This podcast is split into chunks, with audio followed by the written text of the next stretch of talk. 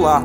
Está começando mais um episódio especial do OntoCast. Nesse episódio, eu, Gabriel Carvalho e Natão Oliveira recebemos Mário Duayer, professor aposentado do Departamento de Economia da Universidade Federal Fluminense, para falar sobre Moshe Postone, historiador canadense crítico do marxismo tradicional que faz uma releitura dos Grundrisse, os manuscritos preparatórios do Capital, trazendo uma rica contribuição para a compreensão da teoria crítica de Marx. Mas antes de começar, gostaria de falar da nossa campanha de financiamento coletivo no Apoia-se. Acessando apoia.se barra ontocast, você faz doações a partir de um real e ajuda na manutenção e melhoria do nosso podcast. Conheça as nossas faixas de metas e recompensas. Doando a partir de cinco reais, você tem acesso ao grupo de apoiadores no Telegram, onde pode conversar com os do podcast para tirar dúvidas, pedir indicações e fazer sugestões de pauta. Doando a partir de 10 reais, além do grupo, você participa das lives do podcast e doando a partir de 20 reais, além do grupo e das lives, você também concorre ao sorteio de livros e brindes comunistas. Conheça também o nosso parceiro, o Clube de Livros Pagu. No Clube de Livros Pagu, você faz um apoio e recebe em troca algumas recompensas. Com 10 reais ou mais, você recebe acesso aos cursos do Clube Pagu. Com 63 reais ou mais, você recebe um livro revolucionário, um brinde surpresa e entrada grátis nos cursos e palestras. Com 95 reais ou mais, você recebe dois livros revolucionários, brinde surpresa, entrada grátis nos cursos e palestras e o autógrafo dos autores. Fiquem agora comigo, Gabriel Carvalho, Natão Oliveira e Mário Duaia.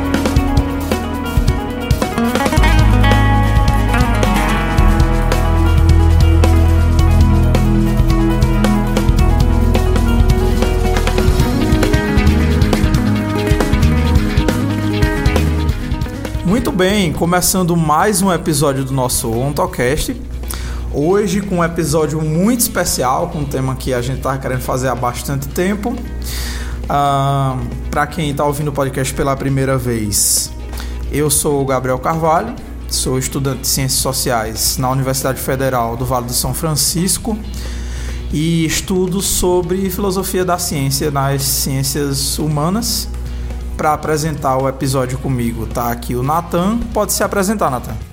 Bom dia, boa tarde, boa noite para você ouvinte do OntoCast. Meu nome é Natan Oliveira, sou estudante de Física na Universidade Federal Fluminense é, e hoje tenho a alegria de poder participar junto com Gabriel Carvalho dessa entrevista com o nosso ilustríssimo professor Mário Doaia, quem eu já agradeço a participação. Bom, Natan, ilustríssimo fica por sua conta.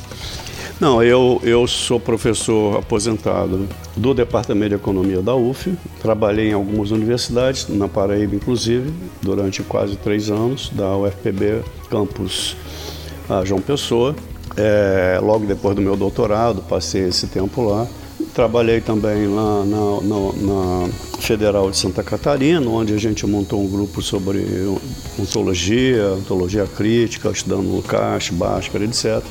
É, e, bom, e me aposentei no Departamento de Economia da UF e fui trabalhar no Serviço Social, na pós do Serviço Social da UERJ, Universidade Federal Fluminense, uh, porque eles estavam procurando um, estavam em busca de um, de um professor marxista sênior, seja lá o que isso significa. E trabalhei lá durante, nesse, nesse departamento, nessa pós, durante cinco anos.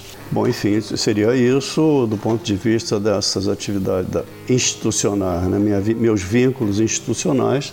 E é, atualmente, bom, eu fui, digamos, fundador do NIEP Marx, é, que opera na UF, virou um, um, um site, não um site, um grupo de pesquisa, por assim dizer, é bastante conhecido pelos seus congressos, é, que alternam congressos nacionais e internacionais,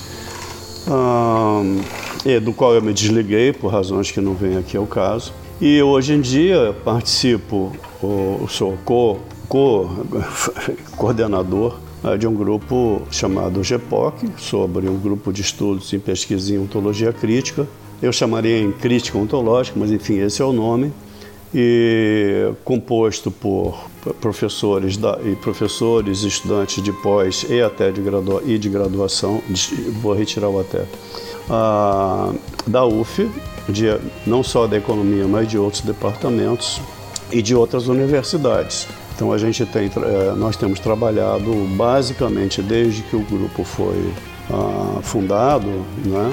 retomou as suas atividades, por assim dizer, a gente tem estudado a obra do autor canadense radicado dos Estados Unidos, falecido ano passado, Moishe Postone, né? que é, seria tempo, tempo, trabalho e dominação social. A gente tem uh, trabalhado com, com, com, a obra, tem discutido, etc. E ultimamente a gente uh, considerou que seria importante consolidar nossos estudos e discussões, leituras e tal, numa, num livro, não é?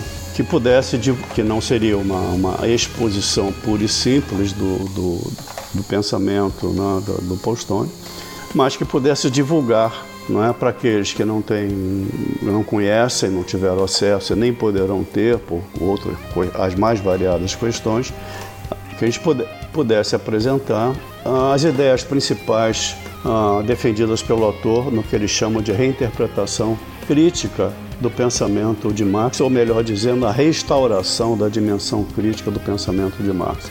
Ah, e para nossa alegria, por assim dizer, o, esse, o livro, gente, nós submetemos o livro a, a, uma chamada da FAPERJ, que é o órgão de fomento é, da, da, do Estado do Rio de Janeiro, do governo do Estado do Rio de Janeiro, ah, lançou um edital para apoio a publicações. Nós submetemos o nosso livro, escrito por, por todos, praticamente todos os componentes do grupo, cada par ou cada pessoa escreveu um artigo, cada artigo compõe, portanto, um capítulo do livro. Isso foi aprovado e, e para nossa felicidade, é, provavelmente o livro estará pronto em, não sei, digamos, seis meses e tal.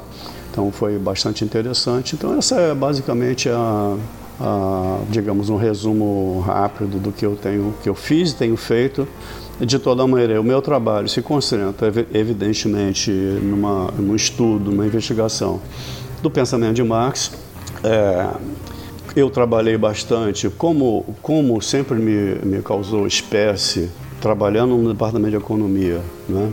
sempre me causou muita estranheza uh, o fato de que uma teoria completamente, é, enfim, pouco plausível do ponto de vista da realidade humano-social, como é a teoria econômica, que tem que ter uma circulação social hegemônica, ser a teoria dessa sociedade, e uma outra teoria bastante realista que abre a possibilidade de um mundo uh, humano, pelo menos mais humanamente decente, que é a teoria exposta por Marx, não ter circulação social. Então isso me fez uh, ler o Marx mais do ponto de vista analisar essa discrepância ou essa questão uh, pensando em questões de filosofia da ciência, etc., verdade, plausibilidade. E, e, e nesse, nesse caminho, entre outros autores, eu acabei chegando no, no Lukács, e que modificou bastante, ou me auxiliou bastante para compreender o pensamento do Marx. E estudei, estudei,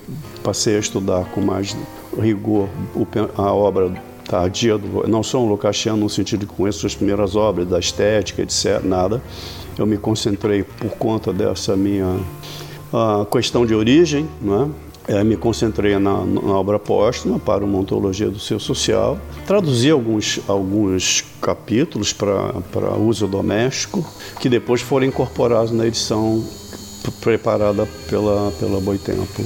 E também, é, como é um autor que defende não é, a, questão ontológica, ou seja, não é possível ignorar os problemas ontológicos, né? É, que é o Lucas, essa é a ideia da, da, do livro dele.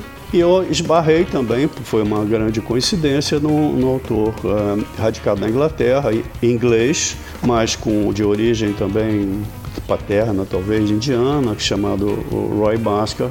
E, eu, e, ele defende a mesma posição, ou seja, não, não dá para negligenciar as questões ontológicas. E aí eu juntei os dois, os dois autores na minha, na minha perseguição, na minha busca de uma resposta para aquela questão original e fiz alguns trabalhos sobre filosofia da ciência e passei dessa fase, achei que eu resolvi para mim uh, no, último texto que eu publiquei e tal, que saiu na margem esquerda, saiu em inglês, saiu em espanhol. Então eu, eu claro, isso, isso incorporou na forma como eu penso a ciência, a questão da verdade, etc. Mas voltei, ao voltei de fato a Marx e pelas uh, usando o Postone, porque tem uma posição próxima à minha, não é convergente, muito embora ele tenha coisas muito originais, muito interessantes, e eu, eu aproveitei, aproveitei isso e conectei com o meu trabalho anterior sobre Marx. E, então é isso que eu tenho feito ultimamente, mas não esqueci as questões de filosofia da ciência, que fazem parte, hoje em dia, da maneira como eu, como eu encaro o mundo, encaro a ciência, etc. Então seria basicamente essa, uma longa apresentação, aliás. Bom, começando a nossa conversa aqui sobre o Postone, eu acho que a gente poderia ir por partes, começando sobre a questão do trabalho né, na obra do Mois Postone. E eu acho que seria bom traçar umas linhas gerais né, dessa, dessa crítica que o Postone vai fazer na obra dele e a reinterpretação de Marx que ele propõe. Né? Então, eu acho que a gente pode começar por aí, por essa crítica é, apontando a crítica ontológica na obra do Postone, as diferenças entre uma crítica negativa e uma crítica positiva, e também o que ele vai propor sobre o caráter historicamente específico das categorias marxianas. Bom, eu vou tentar organizar a minha resposta uh, contemplando basicamente o que você organizou na pergunta. O Postone produz o que ele, como eu já disse no início, né, a ideia dele é oferecer uma reinterpretação do pensamento de Marx uh, que restaure a verdadeira dimensão crítica do pensamento dele. Então, para isso, no meu modo de ver, eu já falei de ontologia ainda há pouco, é, eu, eu tenho, estou convencido que ele é, faz uma crítica ontológica ao marxismo tradicional. E tem que ser assim, não é? Por que, que tem que ser assim? A sociedade, qualquer sociedade, mas a sociedade capitalista, ela determina, não só, ela implica, tem, ela contém, é constituída não só por objetividades, mas também por subjetividades, porque seria impossível você pensar uma sociedade objetivamente estruturada, é? pela prática e reproduzida pela prática dos sujeitos, ah, e os sujeitos terem, ou as subjetividades terem um tipo de consciência que nada tem a ver com essa objetividade reproduzida pela prática desses próprios sujeitos. Vale dizer, então, objetividade e, e subjetividade são próprias das várias formações sociais. Você não pode ter a objetividade de um lado e a subjetividade de outro. O mundo constituído reproduzido de determinada forma e as pessoas pensando, enfim, outras coisas. Então, é, isso em primeiro lugar. Então, na verdade, a sociedade capitalista, ela pressupõe, ela gera, produz formas de subjetividade, mas mais variadas. Você pode, mas no, no fundo você tem uma unidade de formas, forma, forma, formas subjetivas formas ideológicas, pode falar de ciência, religião, cotidiano, é, preconceitos, enfim. É, essas, esse conjunto de, de ideias, de noções, ah, tem uma unidade e oferece para os sujeitos que produzem e reproduzem essa sociedade, na sua prática, uma ideia de como o mundo é, como o mundo funciona, compatível com é, é, compatível com essa estrutura do mundo. Então, esse, essas estruturas geram essas formas de subjetividade que são, é, como diria o Lucas, assim, são muitas vezes, na maioria das vezes, inconscientes. São noções ontológicas, muitas vezes inconscientes, que estruturam a nossa, a nossa visão de mundo. E elas, a sociedade gera e exige esse tipo, como eu, eu afirmei um pouco antes, geram e exigem. Uh, essas formas de consciência. Isso por um lado. Claro, uma sociedade que é atravessada, fraturada por contradições, antagonismos ah, tremendos, ela também gera formas de subjetividade que são ah, dissidentes, que enxergam o mundo é, ou seja, a própria, a própria estrutura gera outras formas, vou chamar de dissidentes, né, de negativas, ah, dessas, dessa objetividade. Claro, essas formas não podem ser hegemônicas. Essas formas hegemônicas, essas formas não podem, não podem ser hegemônicas simplesmente pelo fato de que as estruturas sociais são reproduzidas por aquelas formações ideológicas, formas ideológicas que ah, orientam ou estão na base ou constituem o fundamento da prática uh, dos sujeitos, ou seja, é a partir dessas ideias que a prática do sujeito se, se realiza. Então, as ideias dissidentes também fazem parte da objetividade, não é? São geradas pela mesma objetividade, são formas de subjetividade. Eu vou chamar aqui de dissidentes, críticas ou negativas. Bom, é, parece que eu não vou, eu, eu penso que eu vou chegar na resposta. Então, pelo menos eu vou tentar. Então, a tradição marxista, no seu todo, expressa uh, essa estrutura uh, social nas suas, nas suas contradições. São formas de consciência científicas, políticas, etc., não importa, sentimentais, inclusive, que compõem a, a, a, a tradição marxista. Então, a tradição marxista, ela é, que não pode ser hegemônica nessa estrutura social, ela é gerada por essa estrutura social e, portanto, faz a crítica das formas de conceber o mundo daquelas estruturas sociais, formas, formas de consciência, científicas ou não, ah, que são necessárias e geradas pela própria estrutura social. Então, se você tem, portanto, uma teoria crítica, uma teoria negativa, uma teoria que nega as formas de consciência correntes próprias de uma determinada forma de sociabilidade. E essa teoria crítica é incapaz de apanhar a verdadeira, ou da maneira mais adequada possível, a, maneira, a verdadeira constituição, estrutura dessa sociabilidade que gera não só as objetividades, as estruturas, mas também as formas subjetivas, se, você, se essa teoria social crítica, negativa, ah, não consegue apanhar vou chamar de verdade, mas verdade no sentido humanamente eh, definível.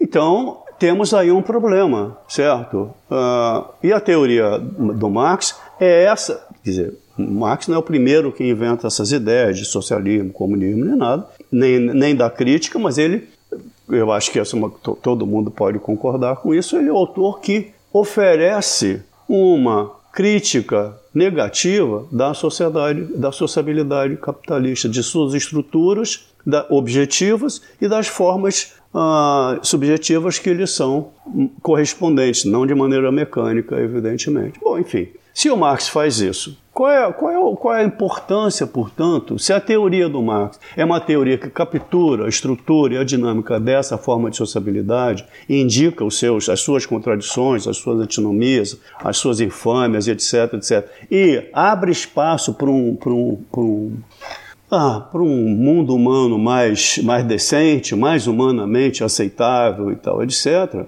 Bom, então a verdade da teoria, se essa é a teoria que, que a humanidade produziu na sua história, é, é, é, é a teoria que é, de fato apanha corretamente qual é a estrutura dinâmica e, a, e o futuro, um futuro ou vários futuros descortináveis a partir dessa apreensão, se, se a tradição marxista que supostamente interpreta e presentifica né, na história da tradição marxista, pre, do, da marxista, presentifica as ideias de Marx, então, se essa tradição não apanha corretamente uh, isso que a dimensão crítica, efetivamente crítica do pensamento do Marx, ou concebe de maneira incorreta a estrutura, a dinâmica, etc., então é necessário, absolutamente imprescindível, fazer uma crítica ontológica dessa no interior da tradição. É isso que o Postone faz. Essa é a importância que a obra dele, a meu ver, não só dele, evidentemente, você pode falar do Lukács e outros autores,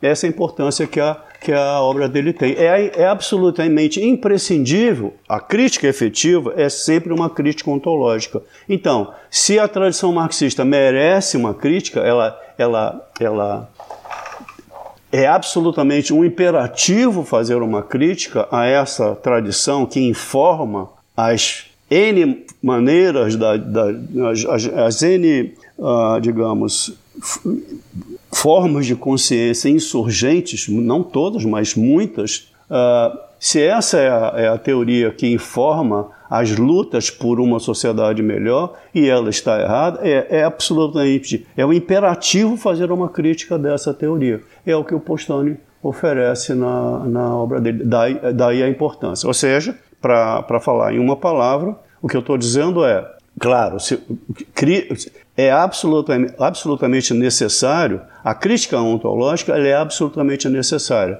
No caso, é, eu posso fazer uma crítica ontológica das concepções correntes, científicas ou não, religiosas, etc., dessa sociedade, de suas estruturas, né?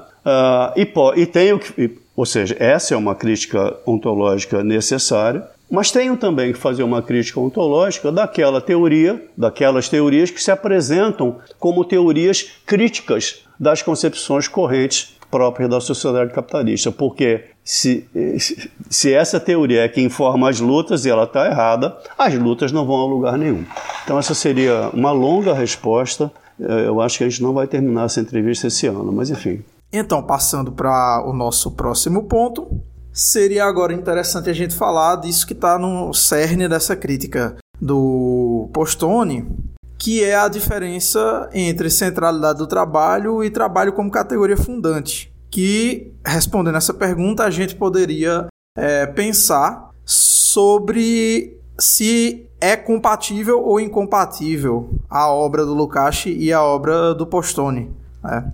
Já que para o Lukács né, o trabalho tem uma certa é, importância ontológica, né? Mas aí você vai ter gente debatendo se para o Lukács tem uma centralidade do trabalho ou se o trabalho é apenas uma categoria fundante. E como é que é isso na obra do Postone, né? Eu acho que a gente pode continuar por aí. Ah, antes disso, viu, Gabriel, eu talvez me estendendo um pouco do que eu, da tentativa de resposta que eu produzi anteriormente, eu queria dizer o seguinte: eu, eu, eu expus isso rapidamente numa, numa fala que eu fiz para uma, uma live da UFRN, muito interessante. Eu digo não a minha fala, mas a, a iniciativa. É, eu, eu, eu, eu, eu comecei a minha fala com três preâmbulos, três, três advertências iniciais. A primeira delas, ou uma delas, talvez a mais importante, eu tentava justificar a ideia de que crítica, crítica não é a crítica efetiva, genuína, não é interlocução, entende?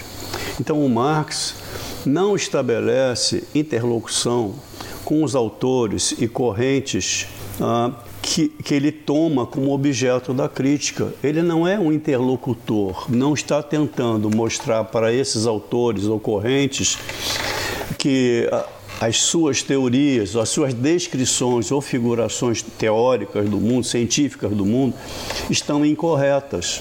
Ele não está fazendo. Porque se estão incorretas, então eu teria. A minha função seria contribuir para que essas incorreções fossem sanadas e você teria então uma teoria melhor. O Marx não faz isso. Então eu já vou responder, portanto, que uma pergunta que vem adiante, você já mencionou. Então, o Marx faz uma crítica negativa, não é uma crítica positiva é uma crítica das teorias que são teorias geradas e necessitadas por essas, por essas estruturas sociais, no caso do capitalismo.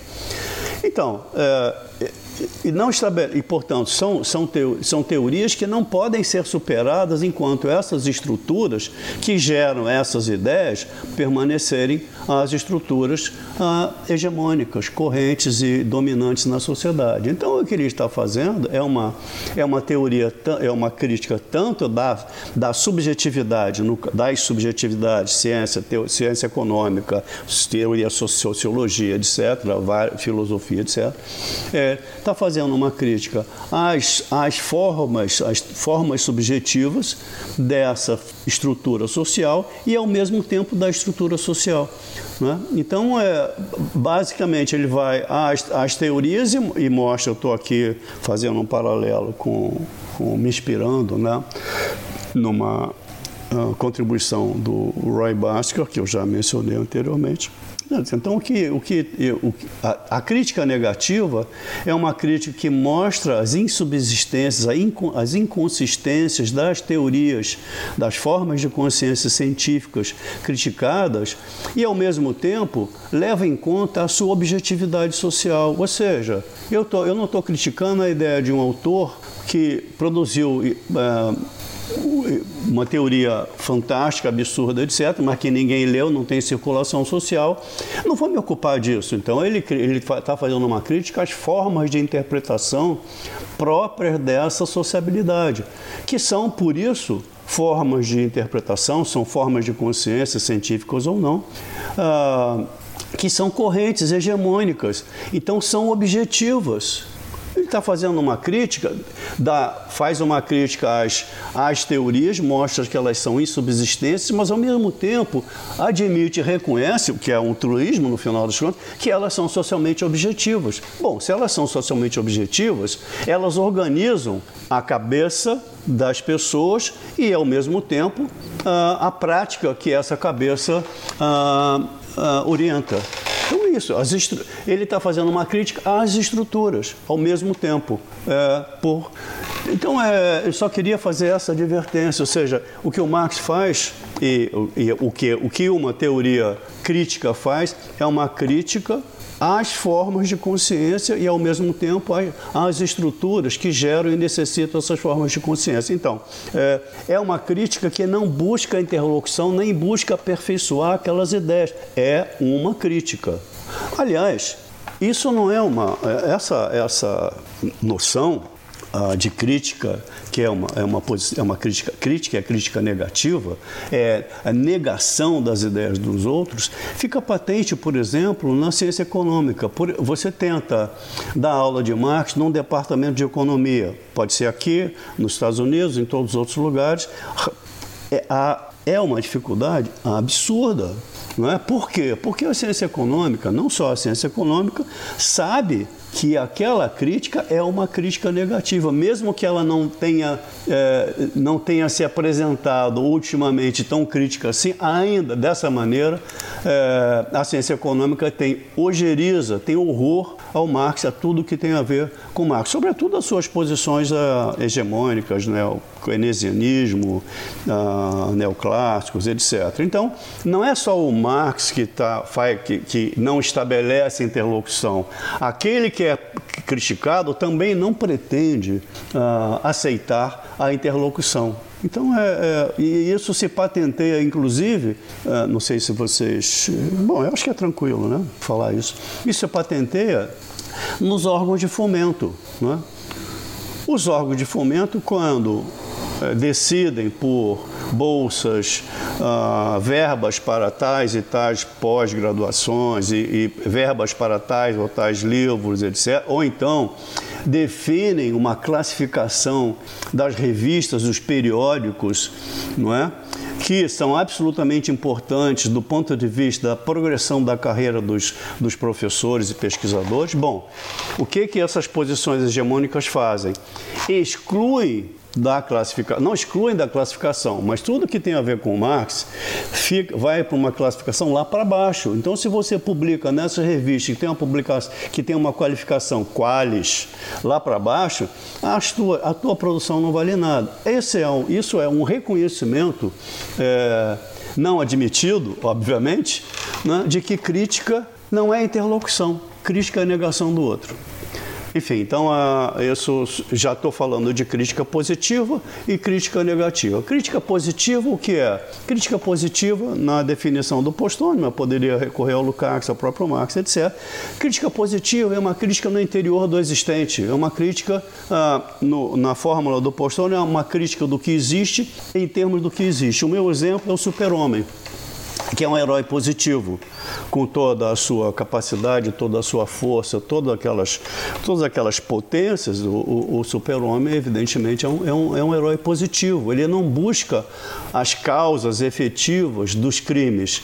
Não é? Ele fica no varejo, corrigindo esse assalto e, aquela, e aquele crimezinho lá. Então, é, é, ou seja, tenta melhorar essa forma de sociabilidade sem investigar as causas desses males sociais. Então, essa, a, a ciência positiva é a crítica, a ciência positiva, a crítica positiva é essa. E a ciência negativa é, não faz isso é uma crítica do que existe em termos daquilo que poderia ser. E nesse sentido, é uma crítica ontológica. Porque ao dizer, ao afirmar que eu posso fazer uma crítica do que existe em termos daquilo que poderia ser, eu introduzo na minha crítica, ou admito na minha, imediatamente nessa posição ou atitude crítica a ideia de que o mundo é histórico. Ele não é sempre o mesmo. As suas estruturas nunca foi o mesmo, o mundo social nunca foi o mesmo e nunca será o mesmo. Portanto, ao fazer uma crítica negativa, eu assumo de imediato a historicidade do objeto, no caso, a sociedade. Aí eu tenho que falar o que agora do trabalho? Para falar sobre a questão da centralidade do trabalho versus trabalho como categoria fundante, para falar sobre se Lukács e Postone são compatíveis ou incompatíveis. Tá bom. Então, antes, você tinha me pedido para na, na, anterior, eu me, eu me alonguei e tal, enfim. É, mas, claro, o, o, o, que o Postone faz, eu, eu vou voltar a tua, essa última pergunta, mas o que o Postone faz, depois eu posso falar disso, é restituir como crítica, se ele está fazendo uma crítica ontológica do, da tradição, do marxismo tradicional, o básico da crítica dele, dessa crítica ontológica, muito embora ele não saiba que ele está fazendo uma crítica ontológica, depois eu posso também explicar por que ele não sabe, é, o básico é o seguinte: restituir a dimensão histórica do pensamento do Marx, das categorias marxianas. O trabalho não é trabalho em geral, é, a exploração, não é, ele não está analisando a exploração, porque a exploração é uma categoria universal, e assim por diante. Então, o, a, a, a, crítica ontológica dele se resume a assumir, não é, a restituir, por assim dizer, a crítica ontológica ao marxismo tradicional é, se resume, não é se resume, não é pouco, mas ela, é, o principal é que ela tenta, procura restituir a dimensão histórica, especificamente histórica, das categorias marxianas, sobretudo o trabalho. O trabalho no capitalismo não é trabalho em geral, e aí depois a gente pode voltar a isso. Bom, enfim. Para falar da centralidade versus trabalho como categoria fundante, trabalho como categoria ah, central, que é, é, é um ponto fundamental da, da, da reinterpretação que o Postone oferece, eu começaria, comecei já em artigos e tal, e na minha fala na UFRN, é, a tratar, a comecei pelo Lukács, ou seja, sua obra póstuma para uma ontologia do ser social, especificamente no capítulo do trabalho, que é o primeiro capítulo da segunda parte da obra, né? o tomo 2 onde você tem trabalho, reprodução, ideia, ideação, se não me falha a memória, uh, e estranhamento. A ideologia, desculpe, uh, e estranha... não, a ideologia já falei, ideia, ideia e ideologia, uma coisa assim, e estranhamento. Então, esses são os capítulos e o trabalho é o primeiro capítulo. É, no, no, no, nesse capítulo, o que eu loca... Claro, o capítulo é é bárbaro. Inclusive você estava falando da questão da antropologia, do, da como é que se fala apropriação, não? Como é a palavra mesmo? É expro, é... confiscações. Confiscações dos indígenas e tal, etc. Que então para algumas correntes na antropologia é, você sabe, né, por uma parte, o, o Richard Rorty, o neopragmático, numa análise que ele vem fazendo lá, é, ele, en passant, ele fala assim, você sabe, ele fala, estou fazendo mais ou menos o que ele diz, mas não exatamente da forma como ele colocou, mas ele faz de passagem. Você sabe, né, antropologia é uma ciência positiva, no sentido, é uma teoria, uma ciência, uma atitude, uma teoria positiva, no sentido que ah, toma aquilo que existe como que existe, não na sua historicidade. Mas, enfim, essa seria uma parte. Ah, o que eu, o que eu assim, o Lukács procura fazer, não é? é, primeiro lugar, dizer, o trabalho é a categoria original da socialidade. Por quê? Originária, melhor dizendo, da socialidade, do ser social. Por quê? Bom, o ser social não é montado, eu estou repetindo uma coisa que eu já falei, o ser social não é montado, tipo, uma, não, é, não, é, não, é, não se constitui com base numa linha de montagem tipo fordista, não é? Primeiro a linguagem, depois a consciência, ou vice-versa, depois o trabalho, depois, depois. Não. O que o, que o Lukács tenta tá, está fazendo nesse capítulo em particular, não é? é partindo de uma totalidade já constituída, já armada, né? o ser social, a distinção do ser orgânico e do ser inorgânico e começa e, e, e, e pergunta o que que esse ser, essa, essa forma de ser tem de específico. Não é a consciência, porque animais superiores também têm formas de consciência, têm algum tipo de consciência. Não é a linguagem, porque a comunicação também está presente entre os animais, etc. Então, dizendo, o que é de fato específico e, portanto, ah, tem o caráter de, de categoria originária do ser social é o trabalho. Por quê? É uma, valor, é uma valoração do trabalho em relação à linguagem, à consciência e outras uh, dimensões não é, do ser social? Não. Simplesmente pelo seguinte, porque é esse ser, a diferença dos outros seres do mundo animal, ele se autoproduz ele produz as suas condições, ele não as coleta de maneira mais ou menos imediata, tal como a natureza oferece, com pequenas modificações. Claro, quando um pássaro é, faz, uma, faz um ninho, e tem, há ninhos muito elaborados, inclusive o, como é, o João de Barro né, e tal, e, entre outros, ali um tipo de elaboração de materiais que são materiais da natureza. Mas aquele tipo de interação, aquele tipo de aspas, atividade, é uma atividade também de construção, de criação de condições, não é? no caso para a reprodução, para abrigo e tudo. Ah, essas, essas, aspas, atividades são reguladas biologicamente, não é? Ao contrário do que acontece no trabalho. No trabalho, você não tem esse tipo de regulação uh, biológica. É claro que nós somos seres biológicos, temos a nossa constituição biológica e por isso temos certas disposições e, e possibilidades. O trabalho é aquela, aquela categoria por meio da qual o sujeito, os sujeitos humanos põem finalidades que vão realizar, finalidades que jamais seriam ah, possíveis obter com pequenas elaborações, pequenas modificações ah, superficiais daquilo que a natureza, dos materiais que a natureza oferece. Então, esse ser se cria através do trabalho, das posições, de, uma atividade teleológica, finalística. Primeiro a coisa aí, o Marx fala isso, todo mundo já sabe. Primeiro a coisa é pensada e aquilo que é pensado é realizado. Né? No caso, não é uma, não se trata de, um, de uma regulação meramente organizada do ponto de vista biológico e cromossômico, etc. Então, essa é a ideia do Lukács. Isso envolve, por isso eu, eu falei do, é, da, da questão da antropologia. Por isso, entre outras coisas, o Lukács está dizendo o seguinte: é, o, o, o trabalho ele pressupõe um afastamento dos sujeitos em relação ao objeto. Essa relação sujeito-objeto já está pressuposta no trabalho. Por quê? Eu, eu, não ia tratar disso, mas já que você tocou, Gabriel, na questão do, do enfim, da, da, antropologia, por quê? Por que, que a relação sujeito-objeto já está pressuposta no trabalho? Bom, por duas razões. Primeiro, porque o sujeito, para executar o trabalho, tem que ter uma ideia do que o objeto é, portanto, ele já se separou, já se distanciou do objeto.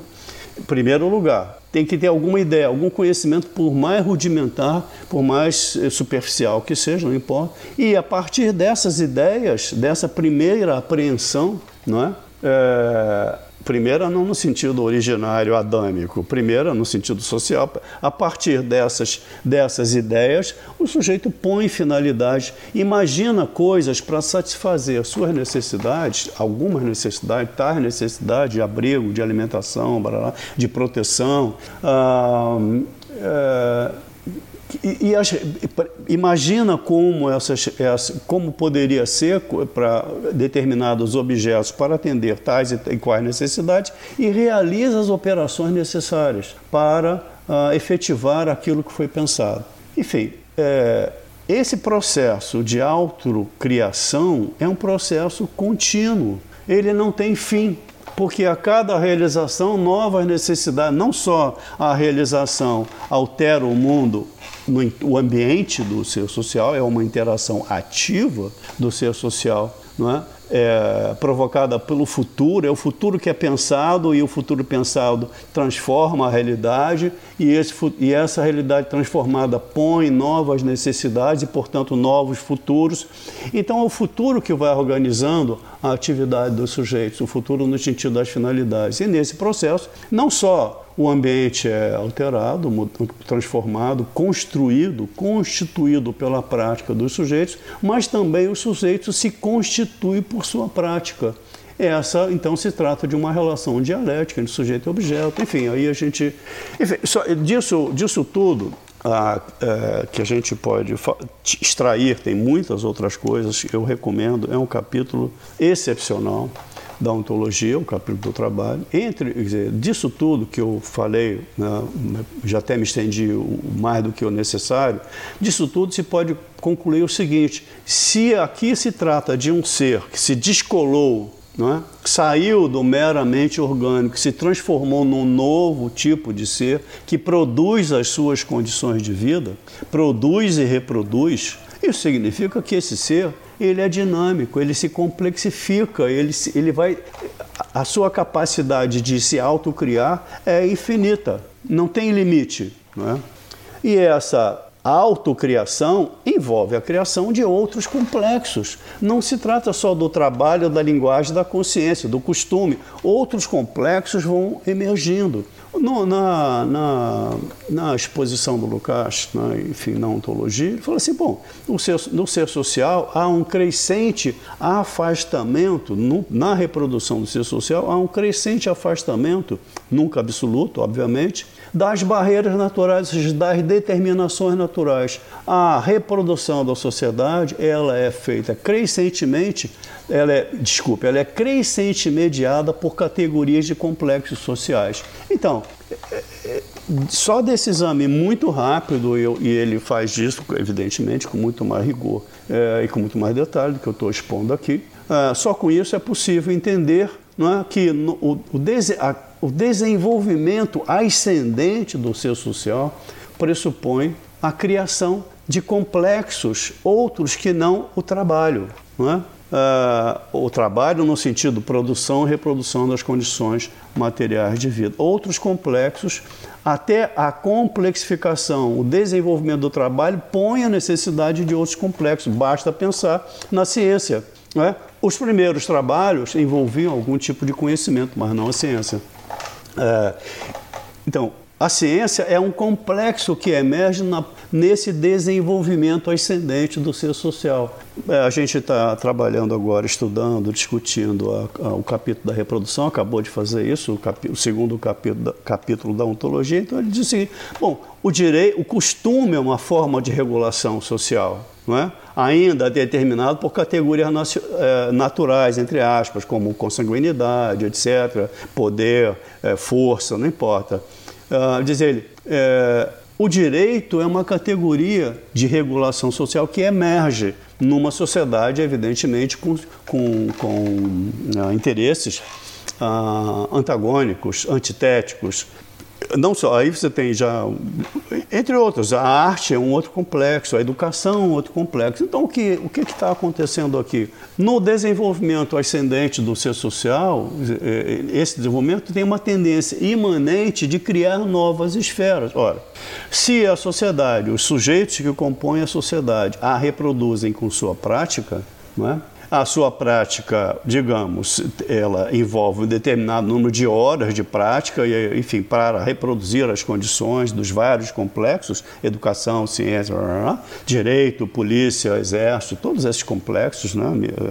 a, a, a realização, a execução é, ou a reprodução desses vários complexos, que exigem inclusive especialistas, você não pode ter a ciência sem ter cientistas que foram educados e tal, etc., e que gastam parte do seu dia, grande parte do seu dia, estudando e ensinando e escrevendo e tal. Então, uh, o complexo do trabalho, produção e reprodução das condições materiais de vida, ele tem que liberar tempo para que essas outras atividades necessárias, exigidas pelo próprio desenvolvimento do ser social, sejam, sejam executadas pelo sujeito. O sujeito tem que ter tempo. Então, é preciso, o trabalho tem que liberar tempo social para os outros complexos. Conclusão trivial que se tira daí. Bom, no desenvolvimento ascendente do ser social, que passa a ser composto por vários complexos, um mosaico de complexos ou de esferas, o complexo do trabalho é um complexo proporcionalmente declinante na totalidade dos complexos. Então, que, que, qual é a conclusão que se tira? Ah, bom, é, no desenvolvimento, de novo para repetir, ascendente do ser social, pode ser, claro, o trabalho é fundante, porque o trabalho é aquilo que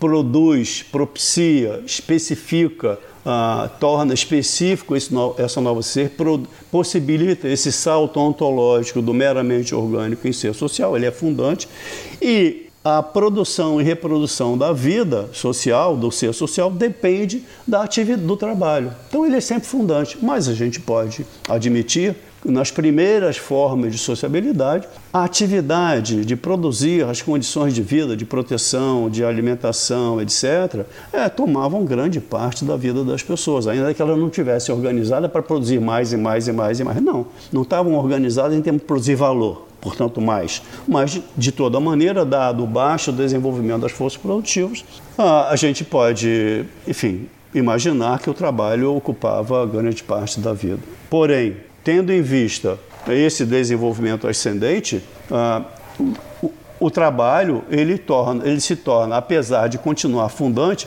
cada vez menos. Ele era central, e fundante central, e passa, continua sendo fundante e cada vez menos central. Essa é a ideia do Lukács. Né? Essa, nesse desenvolvimento ascendente há uma, há, uma, há uma dinâmica imanente que produz, que reduz progressivamente a necessidade de trabalho o trabalho se torna um complexo é, declinante em presença dos outros complexos no, no, no, no conjunto das atividades uh, de reprodução do ser social. É isso. Então a centralidade do o trabalho perde progressivamente a sua centralidade. Problema: na sociedade capitalista, o trabalho é central. Mas como assim? Então, é, ou seja, alguma coisa que o desenvolvimento do ser social permitiria eliminar a centralidade do trabalho, que continuaria fundante, na sociedade capitalista, não ocorre. Ah, claro, a tendência continua presente, porque há um aumento estúpido, da, tremendo, vertiginoso sobre o capital. E é possível explicar por quê. Na, da, na produtividade do trabalho social, ou seja, cada vez mais coisas sendo produzidas com menos trabalho imediato, é, com menos trabalho, e apesar disso, o trabalho é central. Então essa é a questão, essa é a, digamos, essa é uma contradição que tem que ser explicada. E eu penso que o, o Postone oferece uma explicação, eu acho que está no Marx, ele faz uma, no meu modo de ver, ele faz uma tira do Marx sem, sem acrescentar nada, sem nenhum tipo de acréscimo pessoal, ele tira do Marx aquilo que é, essa é a contradição fundamental da sociedade capitalista. O trabalho aqui é um trabalho é um trabalho, é central. Ele continua central, apesar do trabalho, uh, apesar da sociedade necessitar cada vez menos trabalho vivo para sua reprodução. Isso é que teria que ser explicado. Essa é a diferença entre trabalho como categoria fundante e categoria central. O trabalho só é central na sociedade capitalista, exatamente naquela sociedade onde ele não precisaria ser central, não na sociedade, mas aquele estágio do desenvolvimento social, do ser social, em que o trabalho não necessitaria mais ser central. Eu já expliquei a diferença entre o fundante e o central, e, e expliquei qual seria a contradição fundamental na sociedade capitalista, e aí seria necessário né, dizer como é, que ele, como é que ele faz isso, como é que o Postônio faz isso, né, na crítica que ele elabora, crítica ontológica, ao marxismo tradicional. Ele, nesse caso em particular, ele chama atenção na crítica ontológica ao marxismo tradicional, ele chama atenção para o fato de que uh, o trabalho, tal como é concebido por Marx na elaboração do Capital, mas não só em outros textos maduros, né? o trabalho não é trabalho em geral. Você sabe, né? não é trabalho universal. Todo substantivo, todo mundo sabe, é universal. A árvore, a árvore é universal. Mas se eu lido com universais, eu não capturo as especificidades. Se eu, tô, se eu, estou, se eu estou analisando um objeto que é histórico, por que é histórico? Porque é social, porque se produz e, portanto, se modifica, se estratifica em complexo, etc., tal como eu coloquei. Então, eu tenho que apanhar a especificidade tá, desse, desse, desse objeto. Não posso lidar com universais. É uma crítica que o Marx faz à teoria, à ciência econômica de modo geral, vulgar, e não só. Fala assim, bom, é, capital, capital, um índio, um nativo, um índio, não importa, que pega um, um arco e flecha, um tacape e tal, não está usando capital. Não é? Capital é uma categoria social historicamente específica. E o trabalho também. Então, o trabalho né, na nossa sociedade não é trabalho em geral. É um trabalho historicamente específico para dar conta da sociedade capitalista, de sua estrutura, de sua dinâmica ah, é preciso levar em conta a especificidade histórica dessa categoria nessa sociedade. Então é isso que, é isso que o Postone está que o Marx faz e que o Postone está fazendo. Eu vou fazer, eu vou tentar explicar isso rapidamente. Não é como o Postone faz, mas eu penso que é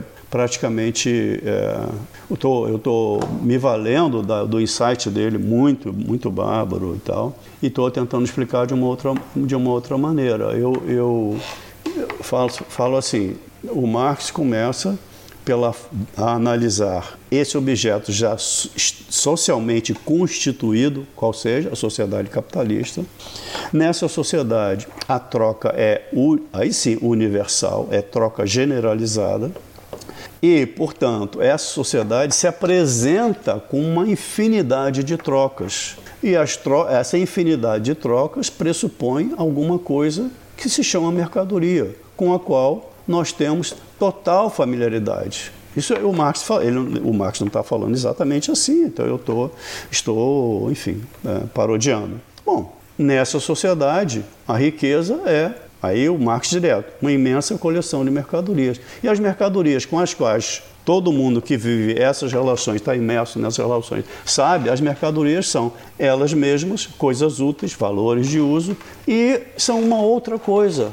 Tem, que nelas está fixado, colado, pendurado, etc. Elas são preço. Todo mundo sabe disso. Então elas são duas coisas, têm duplo caráter, dupla personalidade, enfim. Aí o que, o que o Marx está fazendo é isso. Então, o que está acontecendo aqui? é, na troca, o que, que acontece na troca? Ah, bom, a troca é uma, igual, é uma equação. A é igual a B. Só varia a quantidade, tanto de A, x de A e y de B. Varia a quantidade, mas a troca é uma igualdade, é uma equação. A é igual a B. Bom, você só faz igualdade, só se preocupa em igualar, só se preocupa em trocar coisas diferentes. Então a igualação é, de, é igualação de valores de uso diferentes. Ok. Ah, bom, legal. Uh, ótimo. Então Agora, toda igualação pressupõe que as coisas que estão sendo igualadas, que são diferentes, têm alguma coisa em comum, porque senão, senão seria impossível igualá-las. Esse é um processo que nós fazemos correntemente ao pesarmos, ao medirmos distância, ao medirmos volume de coisas não é? Ou área de coisas, ou tantos metros quadrados, um terreno e tal, etc. Tantos volumes é, é, para fazer um, um, bolo, uma coisa qualquer. É, então, tantos, tantos, tantos mililitros de água. Enfim, uh, por que, que eu posso pesar as coisas? Por que, que eu posso igualar coisas diferentes do ponto de vista do peso? Porque as coisas são ah, objetos, são, estão sujeitas à força da gravidade, tem isso em comum. Por que, que eu posso medir o volume das coisas? Bom, qual é o pressuposto da medição do volume ou da extensão? Ah, porque as coisas têm uma, uma, uma, uma tem essa dimensão ah, no, no espaço, né? tem essa dimensão espacial em comum, por isso eu posso igualá-las. Então, aí, bom, se na troca você tem uma, uma equação de coisas diferentes, as coisas diferentes são diferentes. O que elas têm em comum? É, o seu, do, elas têm o seu aspecto estético, sua forma? Não, elas são diferentes.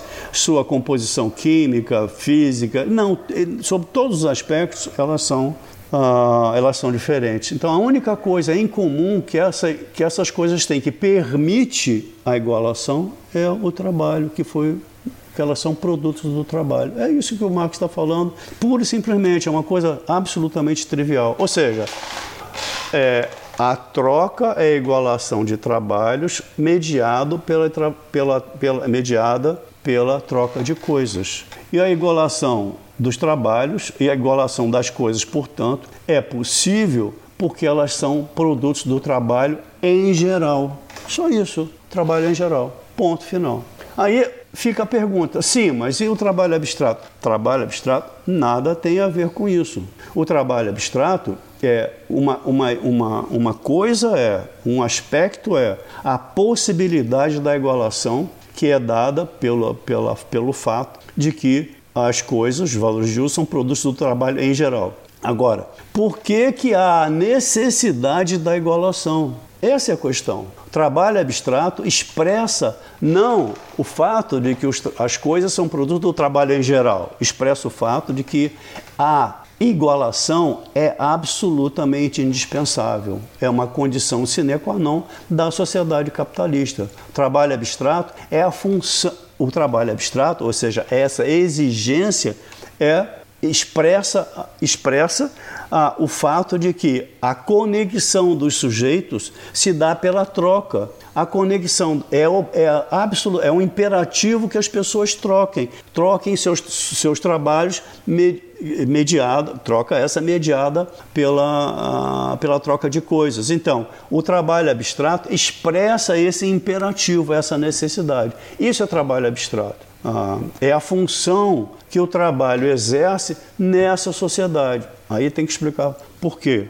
Tendo mostrado né, que o trabalho em geral é aquilo que permite a igualação e, portanto, a troca de coisas e por, igualação porque são produtos do trabalho em geral, trabalho humano em geral. E aí eu tentei mostrar que o trabalho abstrato, na, essa categoria trabalho abstrato, não tem nada a ver com esse em comum, não é esse universal. Ao contrário, o trabalho abstrato expressa a, o imperativo não é? de, de trocar expressa o que? A necessidade que tem os sujeitos de se articular pela troca de coisas. Expressa o que? Que é o trabalho que plasma, que conecta, que plasma, que constrói, constitui a socialidade na sociedade capitalista. Isso é trabalho abstrato. É a exigência que todos os sujeitos têm de se conectarem por trabalho, Dizendo de uma outra maneira, ah, na sociedade capitalista, nós somos unidimensionalizados como trabalhadores, só existimos como trabalhadores. Essa é a ideia. E aí, por, para facilitar, ou para, para uh, ilustrar a diferença do que ocorre nessa sociedade para outras sociedades pré-capitalistas, uh, basta dizer o seguinte: nas sociedades pré-capitalistas, as mais variadas, não importa, não, não vem ao caso de você investigar essa, essa ou aquela, tal, tal ou qual, você pode presumir é, que as estruturas sociais baseadas em relações de dependência, enfim, as mais variadas relações, inclusive de escravidão, servidão, etc., essas relações sociais, o trabalho estava é, enraizado nessas, nessas relações sociais, como coloca o Postone, nessa matriz de relações sociais. Então, nessas sociedades, para usar uma expressão que o Postone usa do Karl Polanyi, nessas sociedades, é, na verdade, uma expressão minha usando, usando essa ideia, nessas sociedades, é, o sujeito pertence e porque pertence, dependendo da sua posição na estrutura social, ele trabalha ou não. Mas o, enfim, o, seu, o, seu pertence, o, o seu trabalho depende do pertencimento e não o contrário. Ele não pertence porque trabalha. Na sociedade capitalista, aí eu vou tentar mostrar por que isso ocorreu. Na sociedade, uh, historicamente, na sociedade capitalista, uh, você só pertence porque trabalha. O trabalho é que garante, que produz, que faculta o pertencimento. Por quê? Porque a sociedade capital, o capital dissolveu as outras formas de relação social, dissolveu aquelas matrizes de, relação, de relações sociais das mais variadas, e vem dissolvendo, claro, das mais variadas formações socioeconômicas do passado, pré-capitalistas. Dissolvidas essas estruturas sociais, os laços que Uh, infames ou idílicos uh, em, uh, conectavam as pessoas, não sobra nenhuma relação social. Então, o trabalho aqui, essas tendo dissolvido todas essas ah, formações sociais, o capital tendo dissolvido todas essas relações sociais, o que a relação social que sobra é o trabalho. Então, o trabalho aqui é a relação social é a relação que estrutura, é a relação constituinte da socialidade. Portanto, aqui, por isso, o trabalho é central. Não há como, nessa sociedade, abolir a centralidade do trabalho, porque o trabalho está no centro da estrutura da reprodução, a reprodução infinita, não é? Dessa forma de sociabilidade. Então, é, por essa razão, na crítica, dizer, tendo em vista essa exposição, que eu acho que é é ímpar, é muito interessante e é direto em cima do Marx, só que ele está falando de uma outra maneira, mas é isso. Então, o trabalho aqui tem a função social de mediar as relações sociais, é a relação social, trabalho abstrato. Ah, então, sei lá, por, por essa razão, é, eu penso que o, o básico do, do, do pensamento do Postone é essa esse pulo, do, chamar assim, esse pulo do gato interpretativo, ou seja, reconhecer a especificidade histórica do trabalho no capitalismo, sua função, função social, ou seja, ele é um elemento ah, mediador. Então aqui eu acho que eu posso, não, eu faltaria dizer pelo seguinte, não acho que eu já falei, né? a dissolução das outras formas de sociabilidade implica, não é, a, o, é, ela é concomitante ou ela é concomitante com a emergência do trabalho nessa função de mediador social, de categoria que constitui a socialidade, constituinte da socialidade. Eu acho que eu agora fechei, fechei repetindo um pouco, mas acho que está fechado, né, o, o, o Gabriel. Então, Mário, para o Marx, a gente pegando a contribuição do, do Postone, a gente pode dizer então que a crítica da economia política é uma crítica do trabalho? ou é só uma crítica do trabalho alienado? Bom, então, é, o que o Postone, na crítica que o Postone faz, elabora, crítica ontológica, eu já frisei, eu estou repetindo para fixar a ideia, é, ao marxismo tradicional, é, ele diz o seguinte: o marxismo tradicional, por não entender, as, não compreender, não se dar conta da especificidade histórica do, do trabalho na sociedade capitalista, ele imagina, marxismo tradicional, que o Marx faz uma crítica da sociedade capitalista do ponto de vista do trabalho. Não, isso está errado. Não é assim que a sociedade capitalista se estrutura e, se, e funciona. Por que não é assim? Porque, para o marxismo tradicional, se eu não, se eu não, me, dou, se eu não, não, dou, não me dou conta da especificidade histórica do trabalho nessa sociedade, eu estou, eu estou a categoria para mim é trabalho em geral, trabalho é histórico certo? Então, é, eu, eu, fica, a ideia seria mais ou menos essa, no marxismo tradicional. O trabalho sempre constituiu todas as formas de socialidade.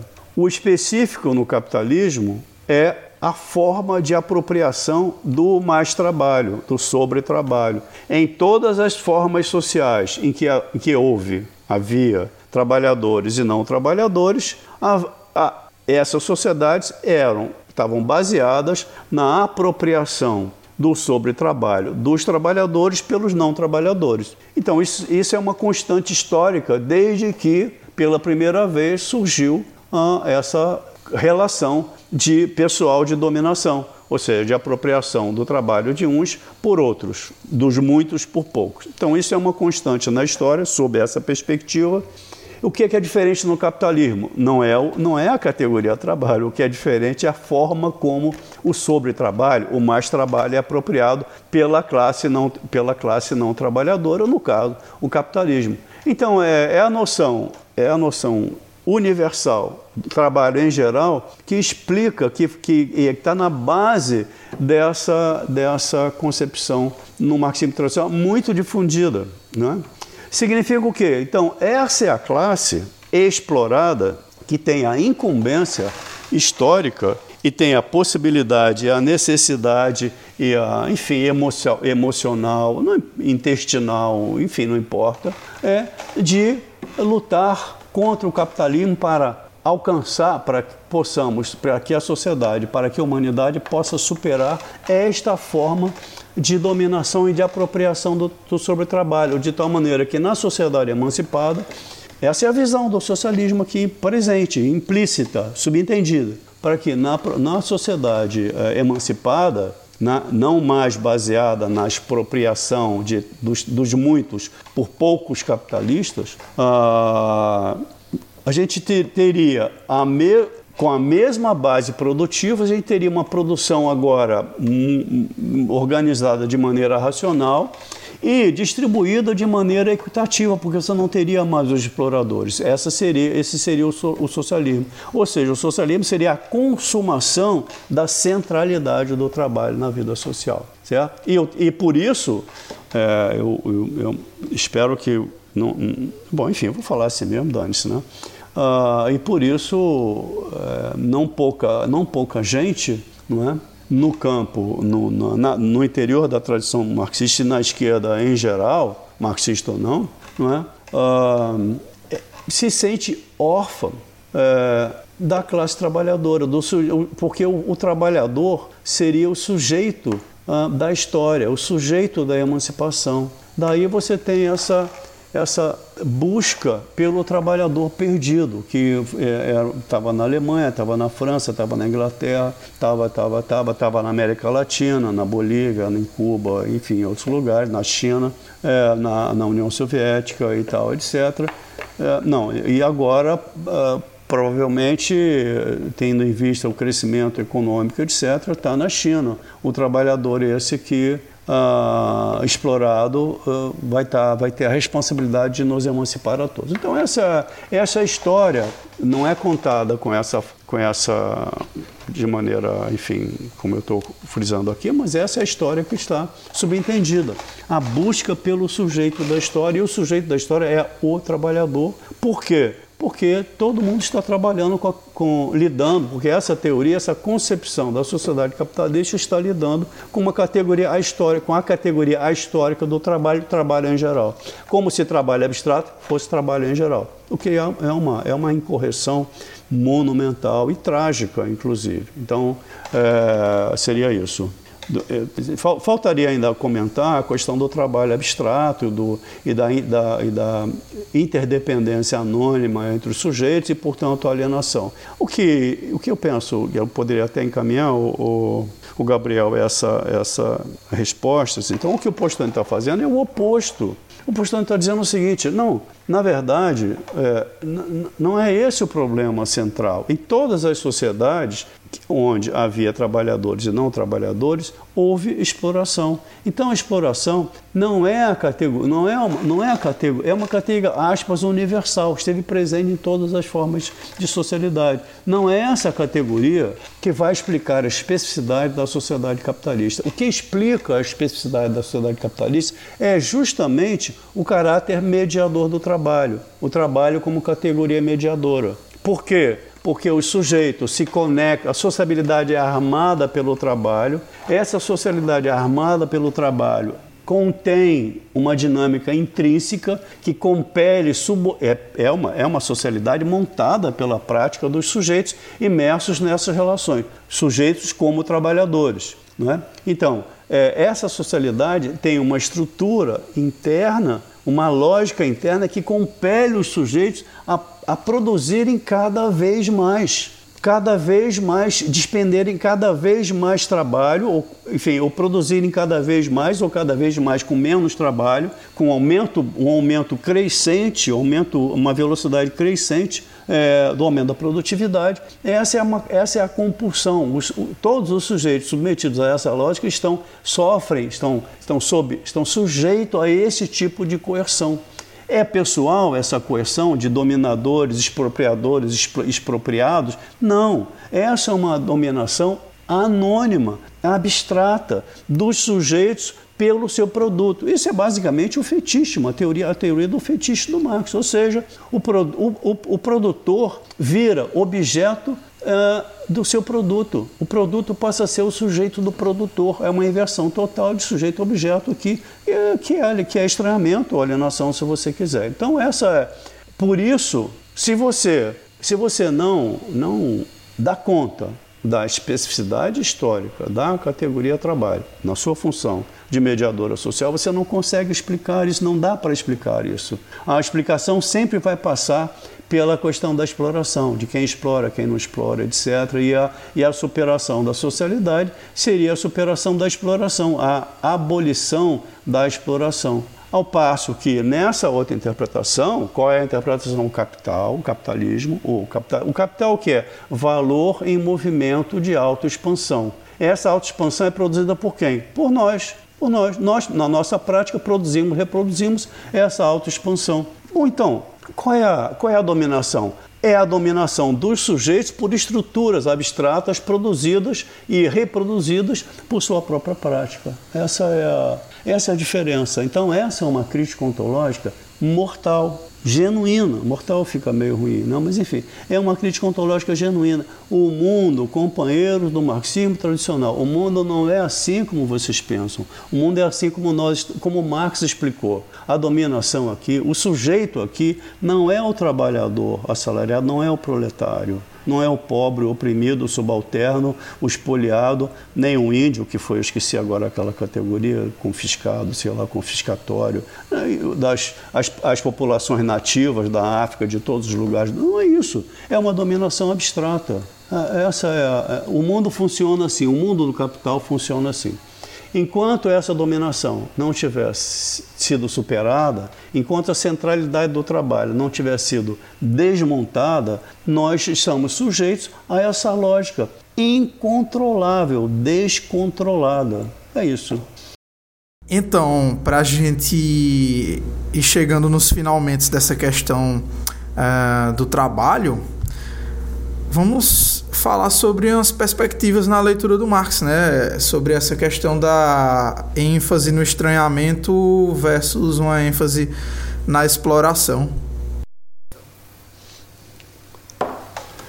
É, é como eu disse, não é? A, a, o marxismo tradicional oferece uma figuração do mundo, do capital da sociedade capitalista, que a nosso ver, a meu ver, e, e, nada tem a ver, tem pouco a ver com Marx, tem insights interessantes e tal, etc., mas é, no fundo tem sérios problemas em termos da interpretação é, do Marx. E, como é disseminada, como é predominante, etc., ah, estimula, incita ilustra, ilumina e emociona e, e, e ativa e ativa lutas, lutas que, que emergem socialmente, emergem, desculpe, espontaneamente nessa sociedade, tendo em vista suas contradições, suas infâmias, etc., suas iniquidades e tudo mais.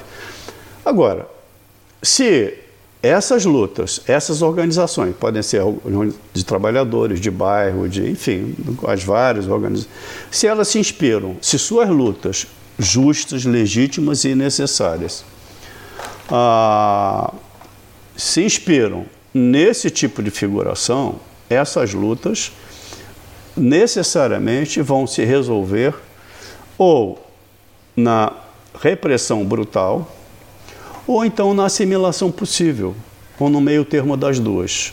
Não são lutas em si mesmas, inspira assim inspiradas, elas, bom, espontaneamente não são emancipatórias.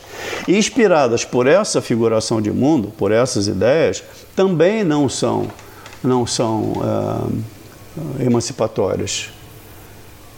A questão é como, quer dizer, como é, oferecer uma outra figuração do mundo, direto no Marx, que restaura a dimensão crítica do seu pensamento, que possa iluminar, que possa orientar essas lutas, no sentido de que elas continuem sendo lutadas como são, para que no cotidiano a vida social seja menos infame, menos, menos miserável, menos sei lá, os adjetivos, pensando no Brasil, pensando na Índia, pensando na África, faltam os adjetivos, não é? Ah, então, que essas lutas possam se inspirar para extrair o máximo possível de condições sociais nas respectivas nações, países, etc. Na, ou grupos. Então, essas lutas são, são fundamentais. Agora, é preciso que elas possam ser inspiradas a se orientar é, por uma figuração que as leve para além do, das, das, das conquistas do cotidiano, porque as conquistas do cotidiano, quando conquistadas, nada mais fazem do que reproduzir o existente. Então é preciso, o que é preciso é uma outra figuração de mundo. Hoje tinha uma notícia é, não sei se é uma parte que funciona, mas eu acho que funciona.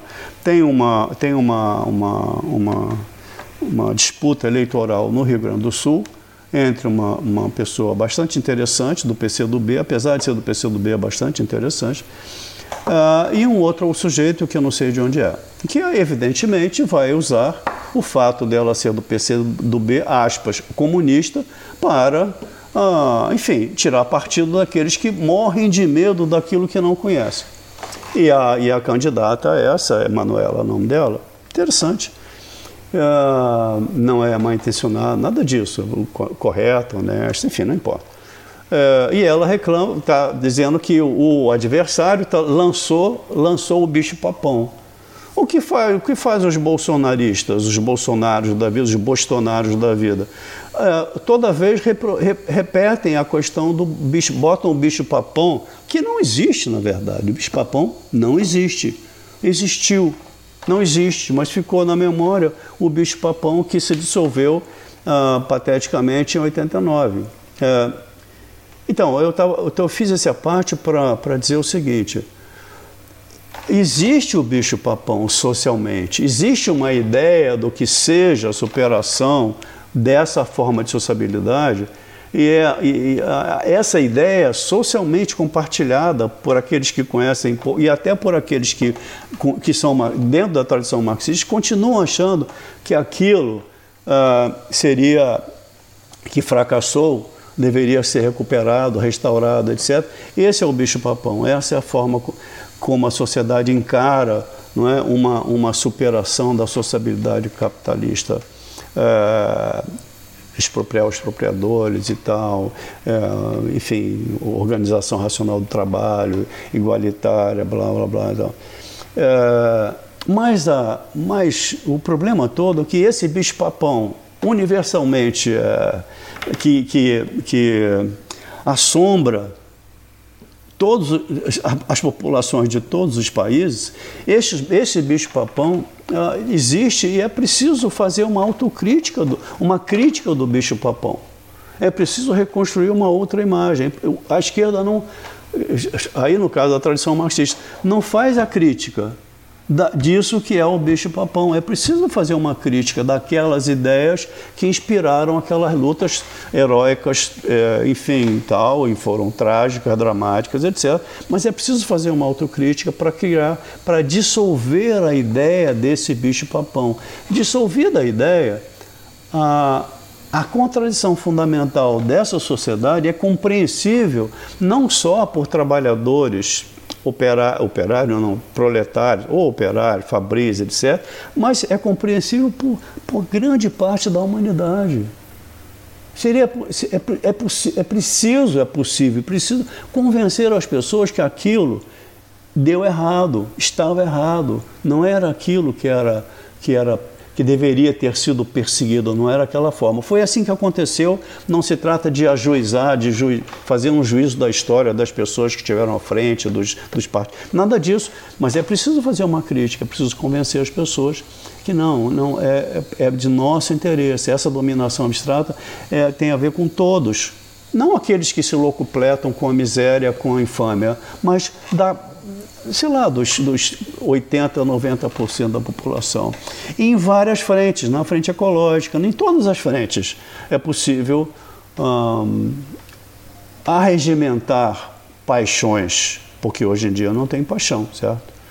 Então, eu penso que, não sei se é uma boa finalização essa, é, enfim. Então, para a gente finalizar essa questão sobre o trabalho, é, um outro membro do podcast que não está participando hoje, infelizmente, é, ele, ele colocou ele colocou uma questão aqui para a gente fazer para você que caberia nessa parte sobre, sobre o sobre o trabalho que eu acho que seria boa para encerrar essa sessão da nossa entrevista que ele pediu esclarecimentos sobre esse debate do fim do trabalho, para que, se possível, você apontasse algumas diferenças entre é, o Postone e o Robert Kurz, se, se você acha que existe alguma, né? Enfim.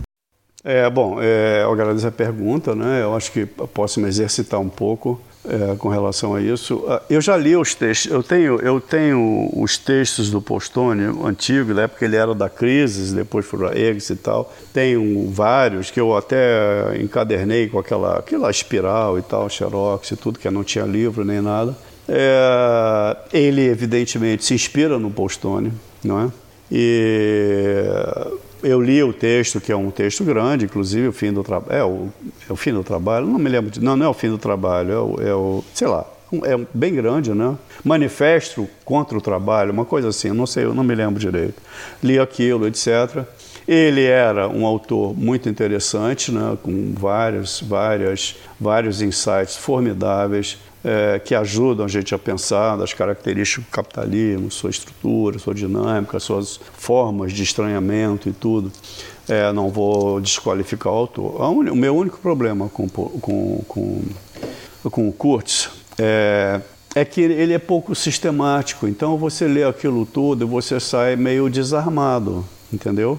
E você sai com os insights que são é parecido um pouco com o GIGEC, guardadas as devidas proporções e enfoques e, e, tratamentos distintos, etc. Mas é, são insights geniais e tudo que você aprende, mas você sai meio desarmado. Você tem um brilho do sujeito é, e ele, esse brilho te, te, tem algum impacto em você, mas você não tem uma, uma organização teórica que você possa dizer, ah, bom, então agora eu vou vou olhar o mundo, vou figurar o mundo dessa maneira, com essa estrutura, com essa organização. Eu acho que ficou claro, é assim, tem encadeamento, tem esse desdobramento. O que o Postone está fazendo, o que o Marx faz, como eu tentei falar logo no início, você tem a parte do superficial, do trivial, que todo mundo sabe, e vai de, ou seja, daquilo que já está constituído, parte da sua manifestação mais ostensiva, do, do fenomênico, e, enfim, sem nenhum postular, não postula absolutamente nada, o que é, o que é notável, não, não postula se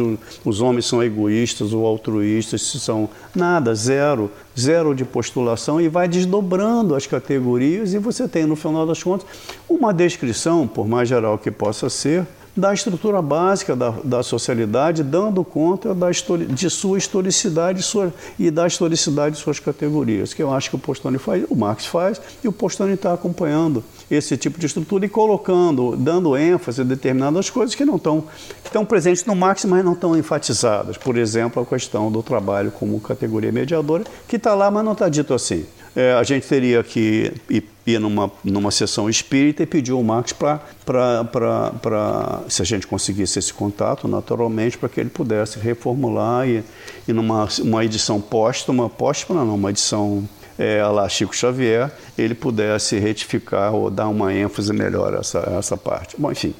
Então, eu, eu, eu, e o Kurtz é o seguinte, o Kurtz é um adorniano. É, então, é,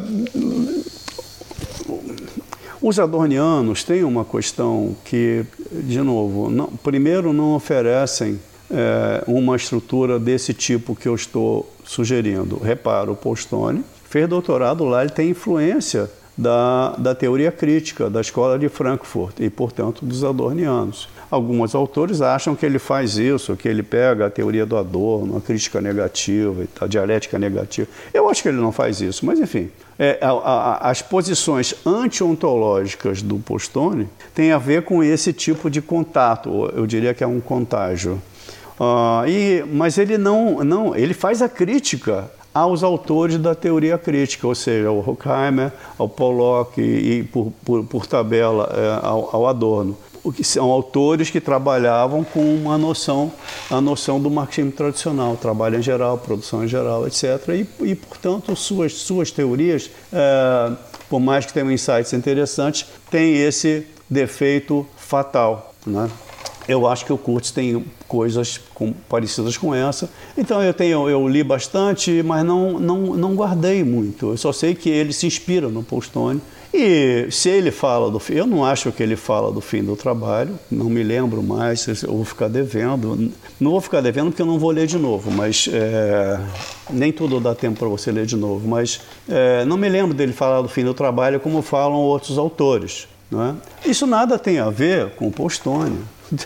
A discussão, se ele falou, nada tem a ver. A discussão é sobre o fim da centralidade do trabalho. Ou seja, o Marx não faz uma crítica da sociedade capitalista do, do, ponto de vista do trabalho. Faz a crítica do trabalho no capitalismo. Por quê? Porque aqui o trabalho é central, porque aqui o trabalho é categoria mediadora. Ponto. Então não é o fim do trabalho. Imagina, imagina. É, o Marx não tem ternura pelo trabalho, pelo trabalho proletário. Por exemplo, ser trabalhador produtivo, Capital, livro 1, não vou te dizer qual é o capítulo, nem a página. Aliás, porque são várias edições. É, ser trabalhador produtivo não é sorte, é tragédia, é azar. Né? Enfim, então não, é, não, se trata do fim do trabalho, não tem nada a ver com o fim do trabalho. Atenção, tem que ler direito o autor, não, mínimo. Você pode discordar e tal, mas também não pode, é, não pode, enfim, afirmar o que o autor não, não, não afirma e fazer uma, uma interpretação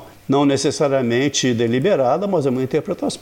Há interpretações que são levianas. Um colega da UF, é, não importa quem, aqui falou que se, se num evento, se alguém fosse convidar a, o Postone, ele se retiraria. Imagina, entendeu? Então, esse tipo de, de aspas, análise leviana, sectária, isso não é possível, não, não de maneira nenhuma. Não estou dizendo que o, que o Kurtz faz isso, tá? Eu só estou querendo enfatizar que o que o, que o Postone defende, assim como o Marx, é, não é o fim do trabalho, mas também não é a ternura pelo trabalho, também não é imaginar que a sociedade futura seria o, a consumação das pessoas como trabalhadores, como o trabalho, o trabalho seria então a, a, a como é que se fala?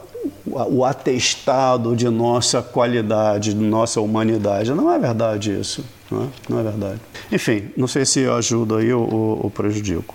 Faltou a questão do tempo, né? Enfim. É, então, Mário, agora a gente poderia passar para dimensão do tempo né, na obra do Postone, como o próprio título da obra indica, né, Tempo, Trabalho e Dominação Social, é, o Postone é um, um autor que pelo menos para mim, assim, foi surpreendente por destacar essa dimensão temporal da, da obra, né, da crítica do Marx. Eu não sei se alguém antes dele tinha feito isso, se fez eu desconheço, mas ele é, faz de uma maneira que eu acho muito interessante, né, e dá muita ênfase a essa dimensão. Então eu gostaria que você falasse dessa, que para mim é uma das principais contribuições do Postone também, da, de, em destacar né, a dimensão temporal da riqueza né, no capitalismo e, sobretudo, pensar né, é, a partir do Marx o, o, tempo como uma dominação social, que é uma outra faceta apresentada na obra do Postone para além do, da centralidade do trabalho, né, como que essas coisas se relacionam. É, tem um autor, argentino ele, né? Eu tenho, é, vou ter que falar bem, o cara é argentino, vou ter que falar bem dele. Enfim, é, ele tem um, é um, o título é, é, são dois autores, não me lembro direito, assim, o, postor, o Mago do Tempo.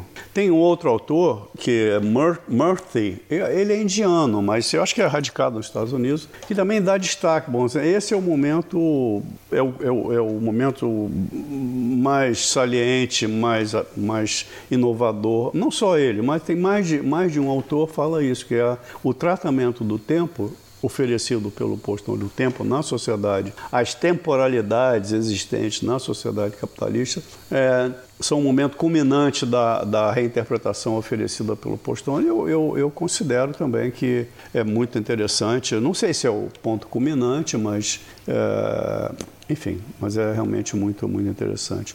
Para colocar, dado o avançado da hora, é, para colocá-lo de maneira bastante simples, né, Natan?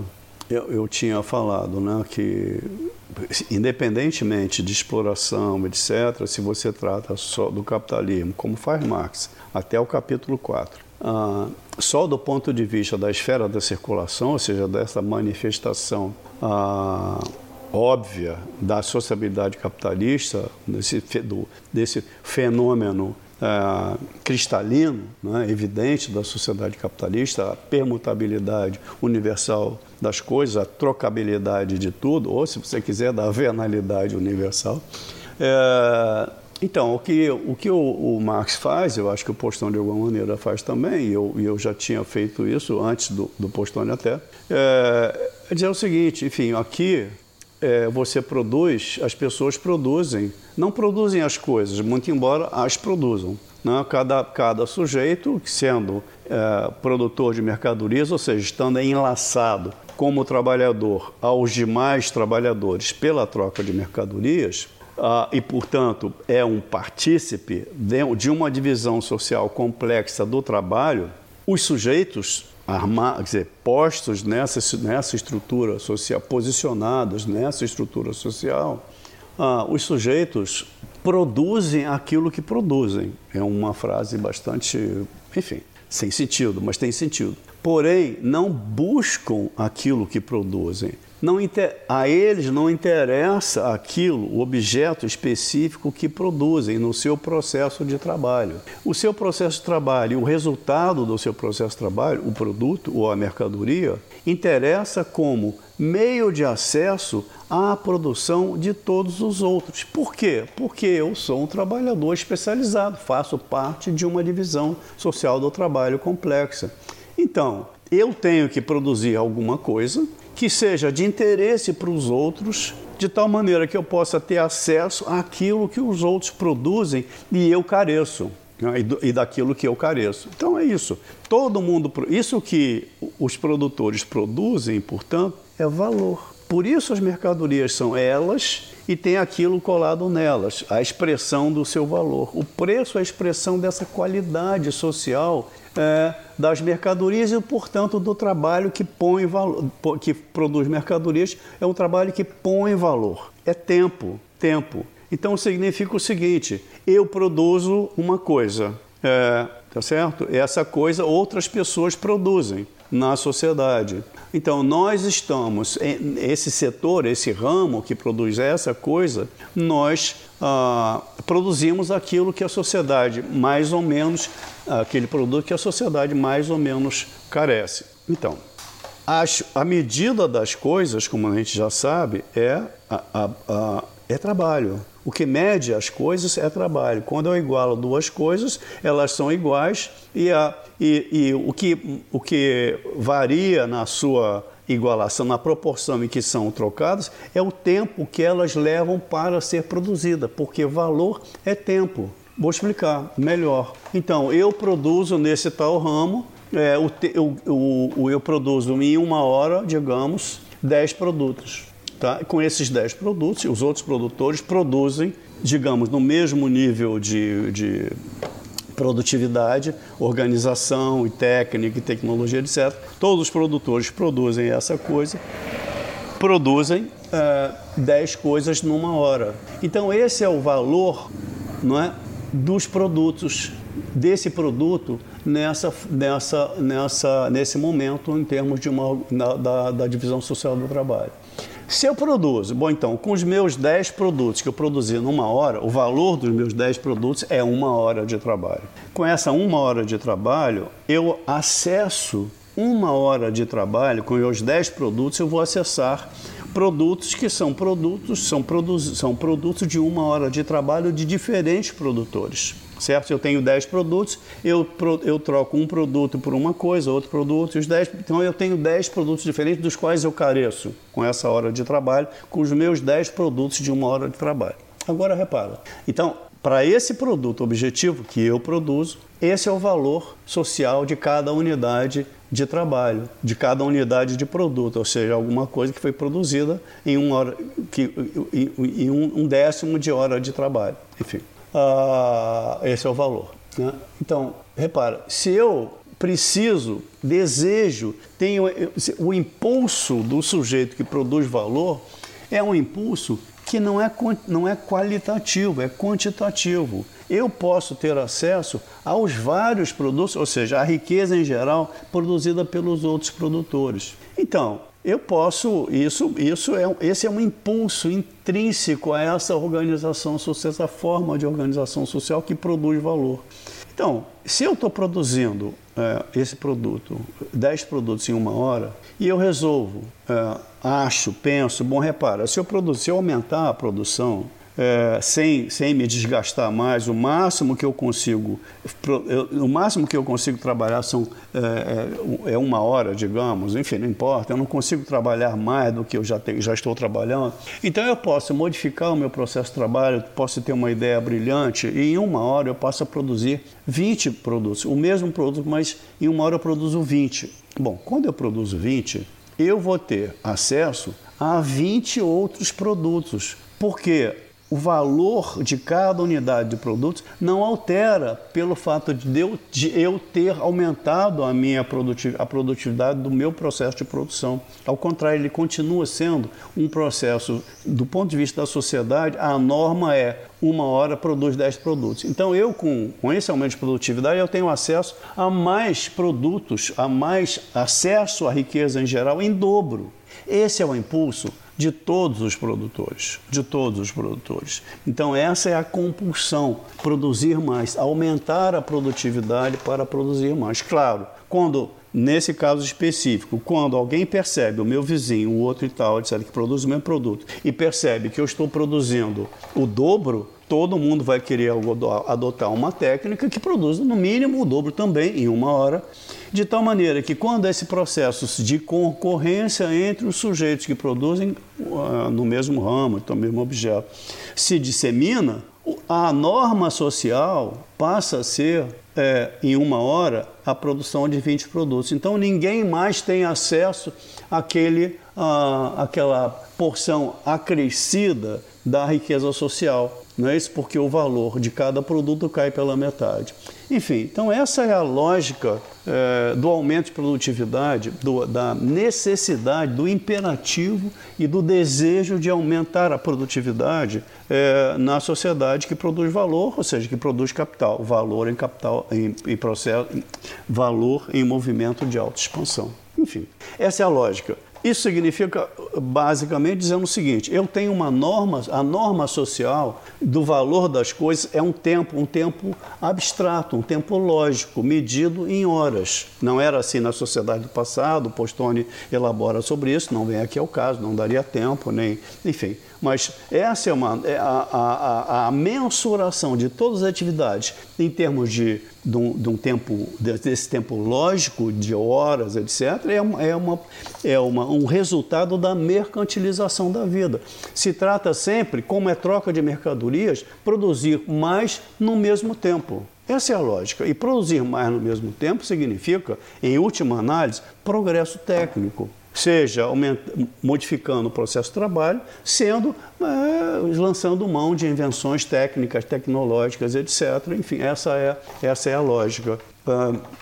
Ou seja, nunca nessa sociedade que produz valor, a estrutura produtiva, sua base tecnológica, científica, etc., nunca para, porque o movimento é sempre para produzir mais. Repara, é, e aí seria uma parte, eu, como eu disse no início, todo mundo produz um produto, mas ninguém tem em mente, tem interesse por aquilo que produz. Ah, o produto produzido é indiferente para o sujeito, desde que ele seja de interesse dos outros. Se isso é, é se, essa, se essa atitude, se essa posição, se essa lógica está presente em todos os produtores, isso significa o seguinte: a riqueza social, a, o, o, a riqueza material que é resultante dessa lógica de produzir valor, não é pensada por ninguém. O conteúdo material da riqueza não é o interesse, não é o objetivo primeiro. Claro que como a produção, uma, produção de sujeitos humanos para sujeitos humanos, é o interesse das pessoas, mas o interesse das pessoas também é determinado por essa lógica.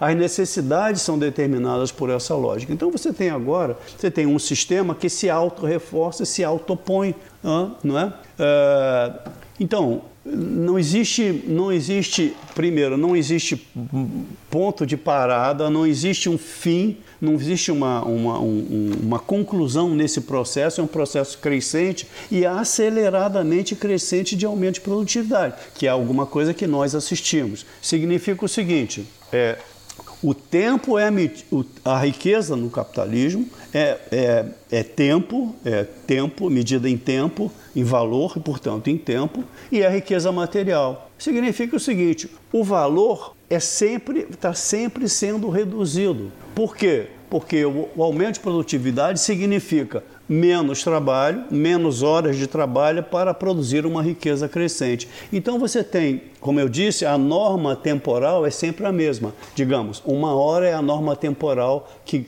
que confere o valor às coisas. Só que nessa norma temporal de uma hora, a densidade dessa norma em termos de riqueza material vai crescendo, crescendo de maneira infinita. Infinita não que é muito, vai crescendo absurdamente por efeito do aumento de produtividade. Então você tem essa norma, que é sempre uma norma temporal, que todos têm que obedecer em todos os ramos, só que essa norma temporal ela tem uma, ela, ela tem uma relação dialética não é, com, a, com o valor de uso. Porque é o valor de uso que determina a norma temporal, a, é a densidade de valores de uso presentes nessa norma temporal que define a norma temporal. Então você tem uma dialética entre valor, riqueza como valor e riqueza como valor e riqueza material. Então você tem duas dimensões temporais aí, está dizendo o Postone. E essa parte interessante do texto dele, eu acho que está também direto no Marx, mas enfim, qual é? Você tem uma, uma temporalidade abstrata,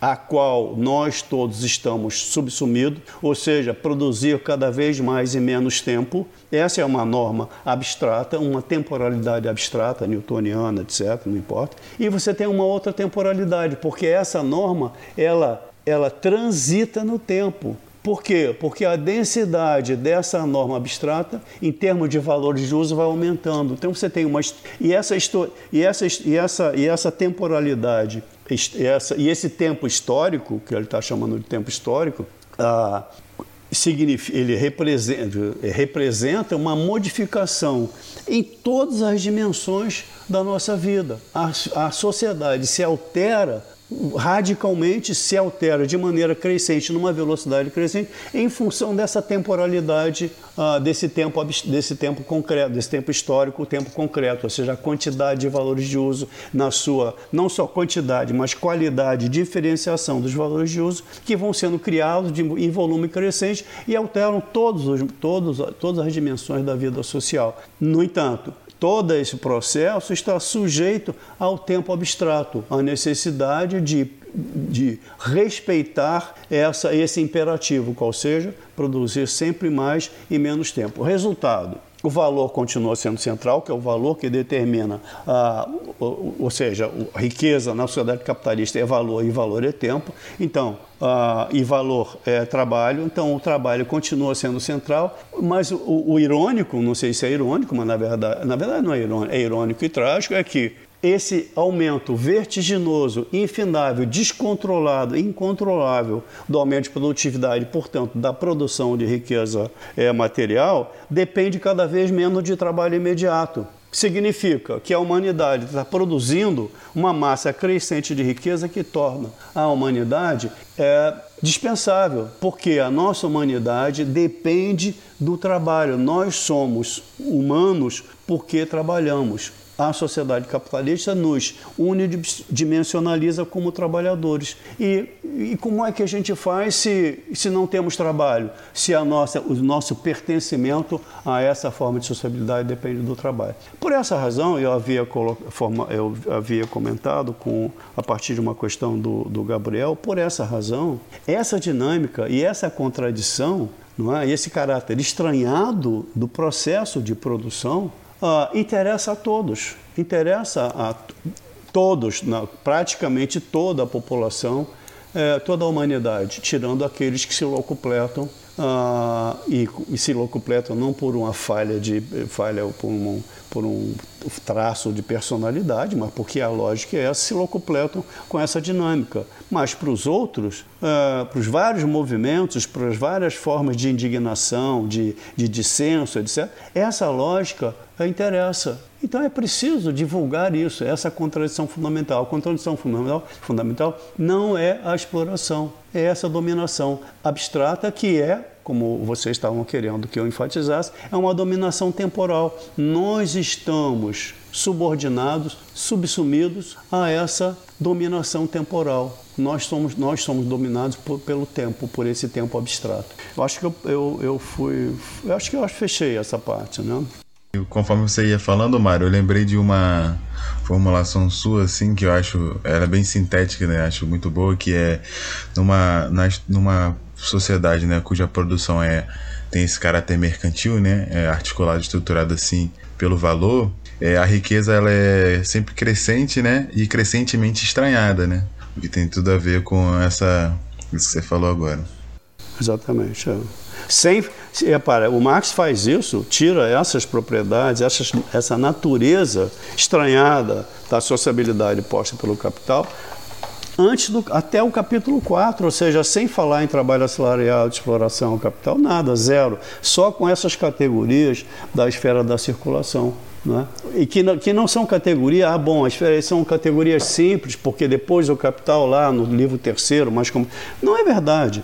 O Marx não está fazendo uma aproximação, o Postano é muito correto nisso, o Marx não faz uma aproximação sucessiva do livro 1 ao livro 3 à realidade do capitalismo. No livro 3, preço, concorrência, etc., vários capitais, capital financeiro, blá blá blá, é, o que ali está sendo tratado não está esquecendo o fundamento, as categorias fundantes, estruturantes da sociedade capitalista. Ao contrário, ele está analisando as suas manifestações tópicas. Não é? Então, uh, sei lá, eu acho que é isso que você falou mesmo. Muito bom. Acho que a gente, a gente pode já ir passando para as implicações, assim, né? Porque a gente já fecha pro. Vamos falar da, das.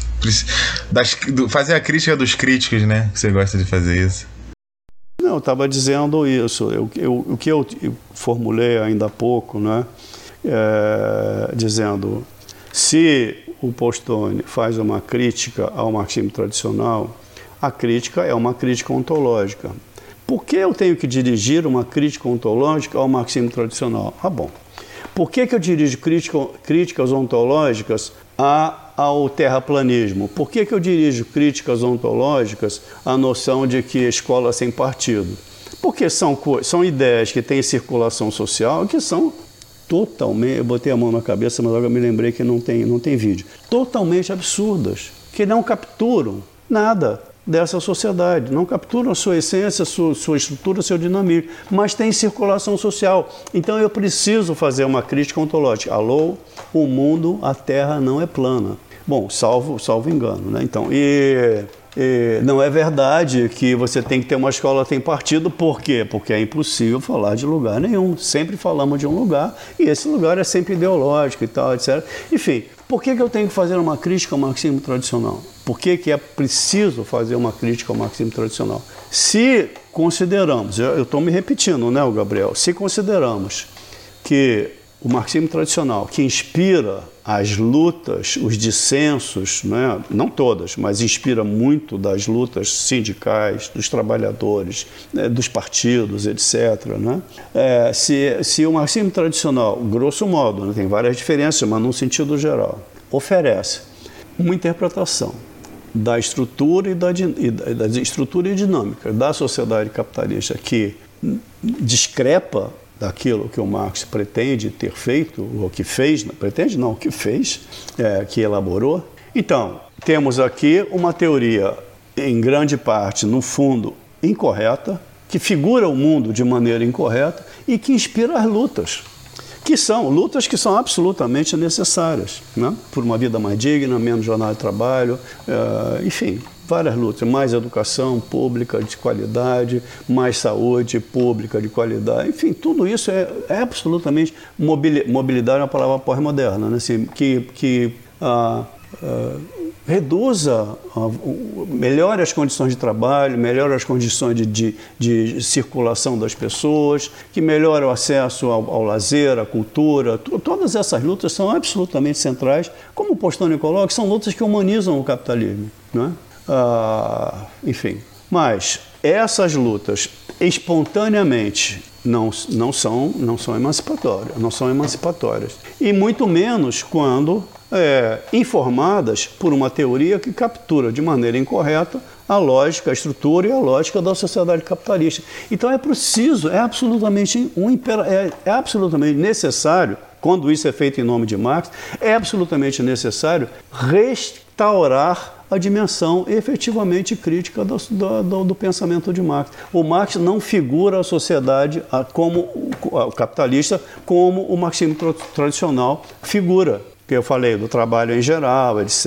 Então, o socialismo seria a, a, a, o encargo de superação estaria, se a superação estaria ao encargo dessa classe que é explorada, trabalhador, proletário, etc. Então, você, o, o socialismo seria essa sociedade, essa base técnica, tecnológica e científica, essa estrutura produtiva tomada, ele, dizer, expropriada dos, dos, dos expropri, expropriando os expropriadores, teríamos essa base produtiva organizada de maneira racional, científica, etc., e produzindo agora para todo de maneira igualitária, porque não teríamos mais uh, exploradores uh, nem explorados. Imagina. Então, essa é uma, uma concepção de que o trabalho é que constitui a sociedade em lugar de.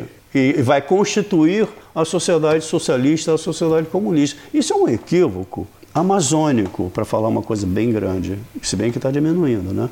E, enfim, então é preciso fazer a crítica para que para que os vários movimentos que são absolutamente centrais têm que ser lutados, possam, além de conquistar, quando possível, é, os seus direitos, aquilo que exige, requer e tem que exigir e tem que requerer numa sociedade que é capaz de produzir tudo e as pessoas caindo pela rua, como aqui nessa nossa cidade, nossa não, de vocês, não é? nesse, nesse país, nosso país não, de vocês. Enfim, as pessoas completamente maltratadas, maltrapilhas, desconsideradas. Enfim, é preciso.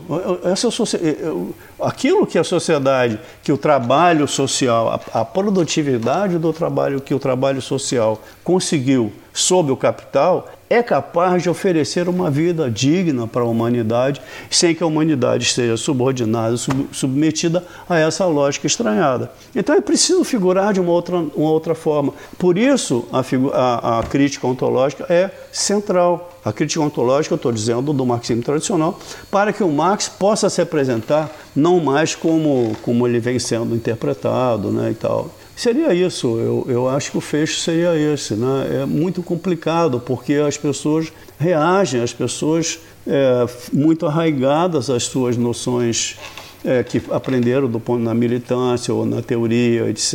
E, e, então tem muita dificuldade de aceitar a crítica. E se você não faz a crítica, uma vez eu estava num congresso, acho que foi na UF, um congresso lá, eu estava na mesa, coordenando a mesa, eu não podia falar, mas eu não aguentei. Porque na plateia alguém estava falando da, da crítica da Hannah Arendt, Hannah, Hannah Arendt, Hannah Arendt é, do Marx e tal. Eu, eu disse o seguinte, olha, se o marxismo é isso, não, não, não, não surpreende que a crítica ao marxismo seja isso. Então é preciso que você tenha um restaure a dimensão crítica do marxismo e cale e possa calar esses críticos vulgares do marxismo, que não tem culpa, inclusive, porque eles fazem crítica de um marxismo que é tal como ele é difundido. Ô Mário, é, é... Não, então, conforme você estava fazendo essa fala aí, essa última fala, eu fiquei pensando, e no caso você aponta né, a crítica ontológica do marxismo tradicional, mas essa reinterpretação do Postone ela tem um, também, um, em alguma medida, algum desdobramento político, né? É, inclusive, acho que talvez é muito por causa desse aspecto é, que ela incomoda muito, é, pelo menos nos círculos onde ela já, já chegou e tal, essa crítica, né? Por exemplo, na reinterpretação que o Postone propõe da obra do Marx, é, tem alguma consequência quanto à posição dos sujeitos revolucionários, por exemplo, a, a todas as lutas é, que, que existem por aí? O que, que dimensão a gente poderia tirar né, dessa reinterpretação da crítica do Marx que o Postone propõe? É, que seria interessante, né? Que, e que não, se, que não, já que ela não vai na linha do marxismo tradicional, aliás, justo o oposto, né? O que você acha? Ou seja, em, em, em resumo, quais, quais seriam a, a vantagem, entre aspas, né, dessa reinterpretação do Postone? E o desdobramento político que não esteja é, inserida no, no, pela ótica do marxismo tradicional que o Postano propõe. que você acha que poderia comentar a respeito disso? Bom, eu, eu acho que eu acabei de comentar. E você chegou atrasado e está sentando na janela, na verdade. Né? Já comentei antes. Não, já você, você, você, você, criticou o marxismo tradicional. Eu quero ver o que sai agora no Não, não, não. Eu não, eu não critico. Eu falei assim: a crítica é essencial por quê? Porque isso que é compreendido, difundido socialmente, não é? Repara, o, o, o, eu não vou fazer uma crítica de, da teoria formulada por um autor que ninguém leu. A crítica você tem que fazer de coisas que são socialmente correntes, está certo? Então, o que eu estava tentando mostrar é que uh, o que se entende por Marx é difundido com as várias diferenças de interpretações, não importa, né? partidos, subpartidos e tal, corrente, subcorrente, é que é entendido por, por marxismo. É, então, esse, essa concepção uh, de Marx, grosso modo, que uh, é, é socialmente compreendida como marxismo. Se eu considero que ela é incorreta, se eu faço uma análise e considero que ela é incorreta, não para mim, mas do ponto de vista daquilo que foi elaborado pelo Marx, ou seja, se ela não contém de fato, se ela não se ela não expressa de fato, não é capaz de expressar de fato, o espírito crítico presente na obra do Marx, pô, então ela tem que sofrer uma crítica, tá certo? Então, é... por quê? Porque aí as várias indignações que emergem espontaneamente das iniquidades, infâmias, ah, contradições da sociedade capitalista, elas se organizariam de uma outra maneira para suas lutas do cotidiano, necessário, já frisei, né? Está ficando até cansativo. E, mas essas lutas, agora, sob outra figuração de mundo, mais crítica e, portanto, ah, com um horizonte emancipatório, elas poderiam confluir para se tornar em, alguma, uma, em algum movimento de peso antissistêmico. É isso, não é? É, isso, é disso que se trata. Então, essa interpretação, que não é não fica, aspas, em busca do trabalhador perdido, aí você tem que analisar os vários. Ah, bom, o trabalhador emancipador agora é o pessoal da, do, do, do, do Uber, ou então do, do iFood, ou então. Repara, ou então do. Sabe, você fica procurando quem vai. Alô, você vai me emancipar? É você que vai me emancipar? Sabe? Quem é que vai nos emancipar? O que ele está oferecendo não é isso. A dominação é abstrata. Essa dominação abstrata atinge a todos. A todos. É preciso que essa dominação abstrata e suas contra... sua contradição fundamental, ou suas contradições fundamentais, centrais, sejam entendidas, para que as lutas possam ser lutas antissistêmicas. Porque enquanto isso não acontecer, como eu coloquei antes, eu já, já escrevi sobre isso também. Aliás, quando eu escrevi, foi numa, numa revista do, do Serviço Social e tal, e as pessoas falaram, mas como esse sujeito vai ser identificado, vai ser, vai ser indicado para dar tal curso ou tal curso quando ele escreve uma coisa dessa? Enfim, é, essas são as reações. É, então, esse tipo de interpretação, ele é, é essa, esse tipo de interpretação é muito mais, ah, como é que eu posso te dizer, muito mais ah, capaz de aglutinar, de associar movimentos distintos do que um movimento que fica falando da exploração. Porque hoje, dada essa dinâmica, tá, Natan? E eu posso até falar de uma pessoa que não é marxista e que morreu e tudo, que é a Forrester, né, que escreveu o livro Horror Econômico, ela disse: bom, hoje em dia o que, as, o que os trabalhadores querem é ser explorados. Porque se a lógica é aumento de produtividade vertiginoso, necessitando cada vez menos trabalho imediato, trabalho vivo, bom, então o, o, o, a, o nome disso, o nome moderno, pós-moderno, etc., é desemprego estrutural. Enfim, é, como é que eu posso, numa situação dessa, onde as pessoas não, não tenham como ser exploradas, como é que eu posso falar contra a exploração? Me explico. É claro que tem que falar, mas isso não é o suficiente. Então, são outras, outras lutas, várias lutas, eu falei, lutas por uma vida digna.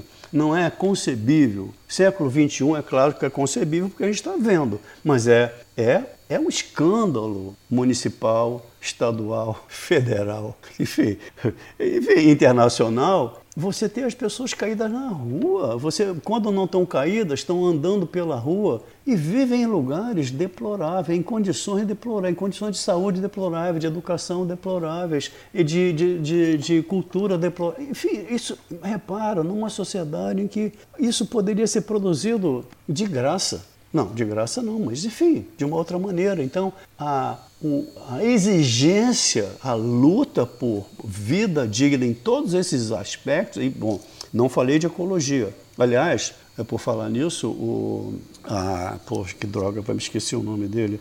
Não, o da Monthly Review, o Bellamy Foster, acabou de, acabou de, de receber o prêmio né, de, do Deutsche, Deutsche é, Prize, né, pelo livro que ele lançou sobre. Ele fez uma, é um histórico sobre as várias concepções é, ecológicas no campo do marxismo. Se ele ganhou o livro, enfim, tem gente no interior do marxismo que trabalha com isso e, e alerta para o problema, mas não é um alerta sentimental. Esse é o problema, não é um alerta, um alerta eco-friendly. É um alerta baseado nessa dinâmica. Então, todas essas lutas, Natan, eu acho que essa visão, essa concepção que resgata a dimensão crítica do Marx, ela é muito mais ela, é muito, ela dá muito mais margem a lutas, a variadas lutas políticas antissistêmicas do que ficar falando sobre exploração, entendeu? O que não, o que não significa que não se deva falar contra a exploração, óbvio. Quero agradecer de novo o convite, a paciência de vocês por terem esperado né, essa nova oportunidade. Eu tentei realmente fazer sozinho, mas não sei porquê. Não... E falar sozinho para mim mesmo era, eu, por mais que eu seja bárbaro, era meio cansativo. Então, é, enfim, então é, foi, eu agradeço a oportunidade, espero que seja de algum proveito para as pessoas que vão assistir. E, enfim, agradeço mesmo. É, eu também agradeço pelo, pela aceitação do convite, né? Por, por ter participado aqui, né, tentado esclarecer um pouco né, da, da obra do Postone. É, foi muito bom, gostei muito. É, eu fico sempre muito feliz assim de estar tá podendo é, conversar né, e ouvir o Mário falar, porque em muitos momentos é é, o, o, trabalho né, do Mário me ajudou, o seu trabalho, Mário, me ajudou muito a entender muitas coisas, né? É, não só da obra do Marx, mas de, de, filosofia da ciência de modo geral, que é enfim, um tema que você trabalhou também incorpora ainda, da crítica ontológica, que é uma das coisas que para mim são muito interessantes, é um tema que eu gosto muito e eu costumo dizer que abre muito. É, torna uma perspectiva muito diferente depois que você entende essa dimensão da crítica ontológica, né? É, eu costumo dizer que separa o menino dos homens, né? Não, é, você, você, você tem razão. Eu, eu é, enfim, eu sei que você é, frequentou e sempre me estimula também pelo, pelo fato de eu saber que eu, eu tenho uma, uma, uma contribuição positiva para pessoas que são próximas e tal, amigos, né, na verdade. Então eu fico bem, bem contente com isso também. Então, Mário, foi muito boa a nossa conversa hoje. Gostei muito, é, fiquei muito feliz de ter aceitado o convite. É uma, pena que a gente tenha demorado tanto né, para conseguir arrumar um, encaixar um horário na sua agenda de novo, mas né, entre, entre mortos e feridos conseguimos. Estamos aqui, fizemos o episódio, ficou muito legal. Eu acho um tema assim de extrema relevância para o nosso debate, é, tanto, de, tanto no debate marxista como no debate científico em geral, assim, né? E então é muito bom a gente também estar colocando em evidência esse, esse autor muito pouco debatido, inclusive, que é o Mos Postone. Uh, tenho que agradecer também a vocês, ouvintes, por terem ficado até o final do nosso episódio. Espero que tenham gostado bastante dessa nossa conversa de hoje. Até o próximo episódio e um bom momento a todos.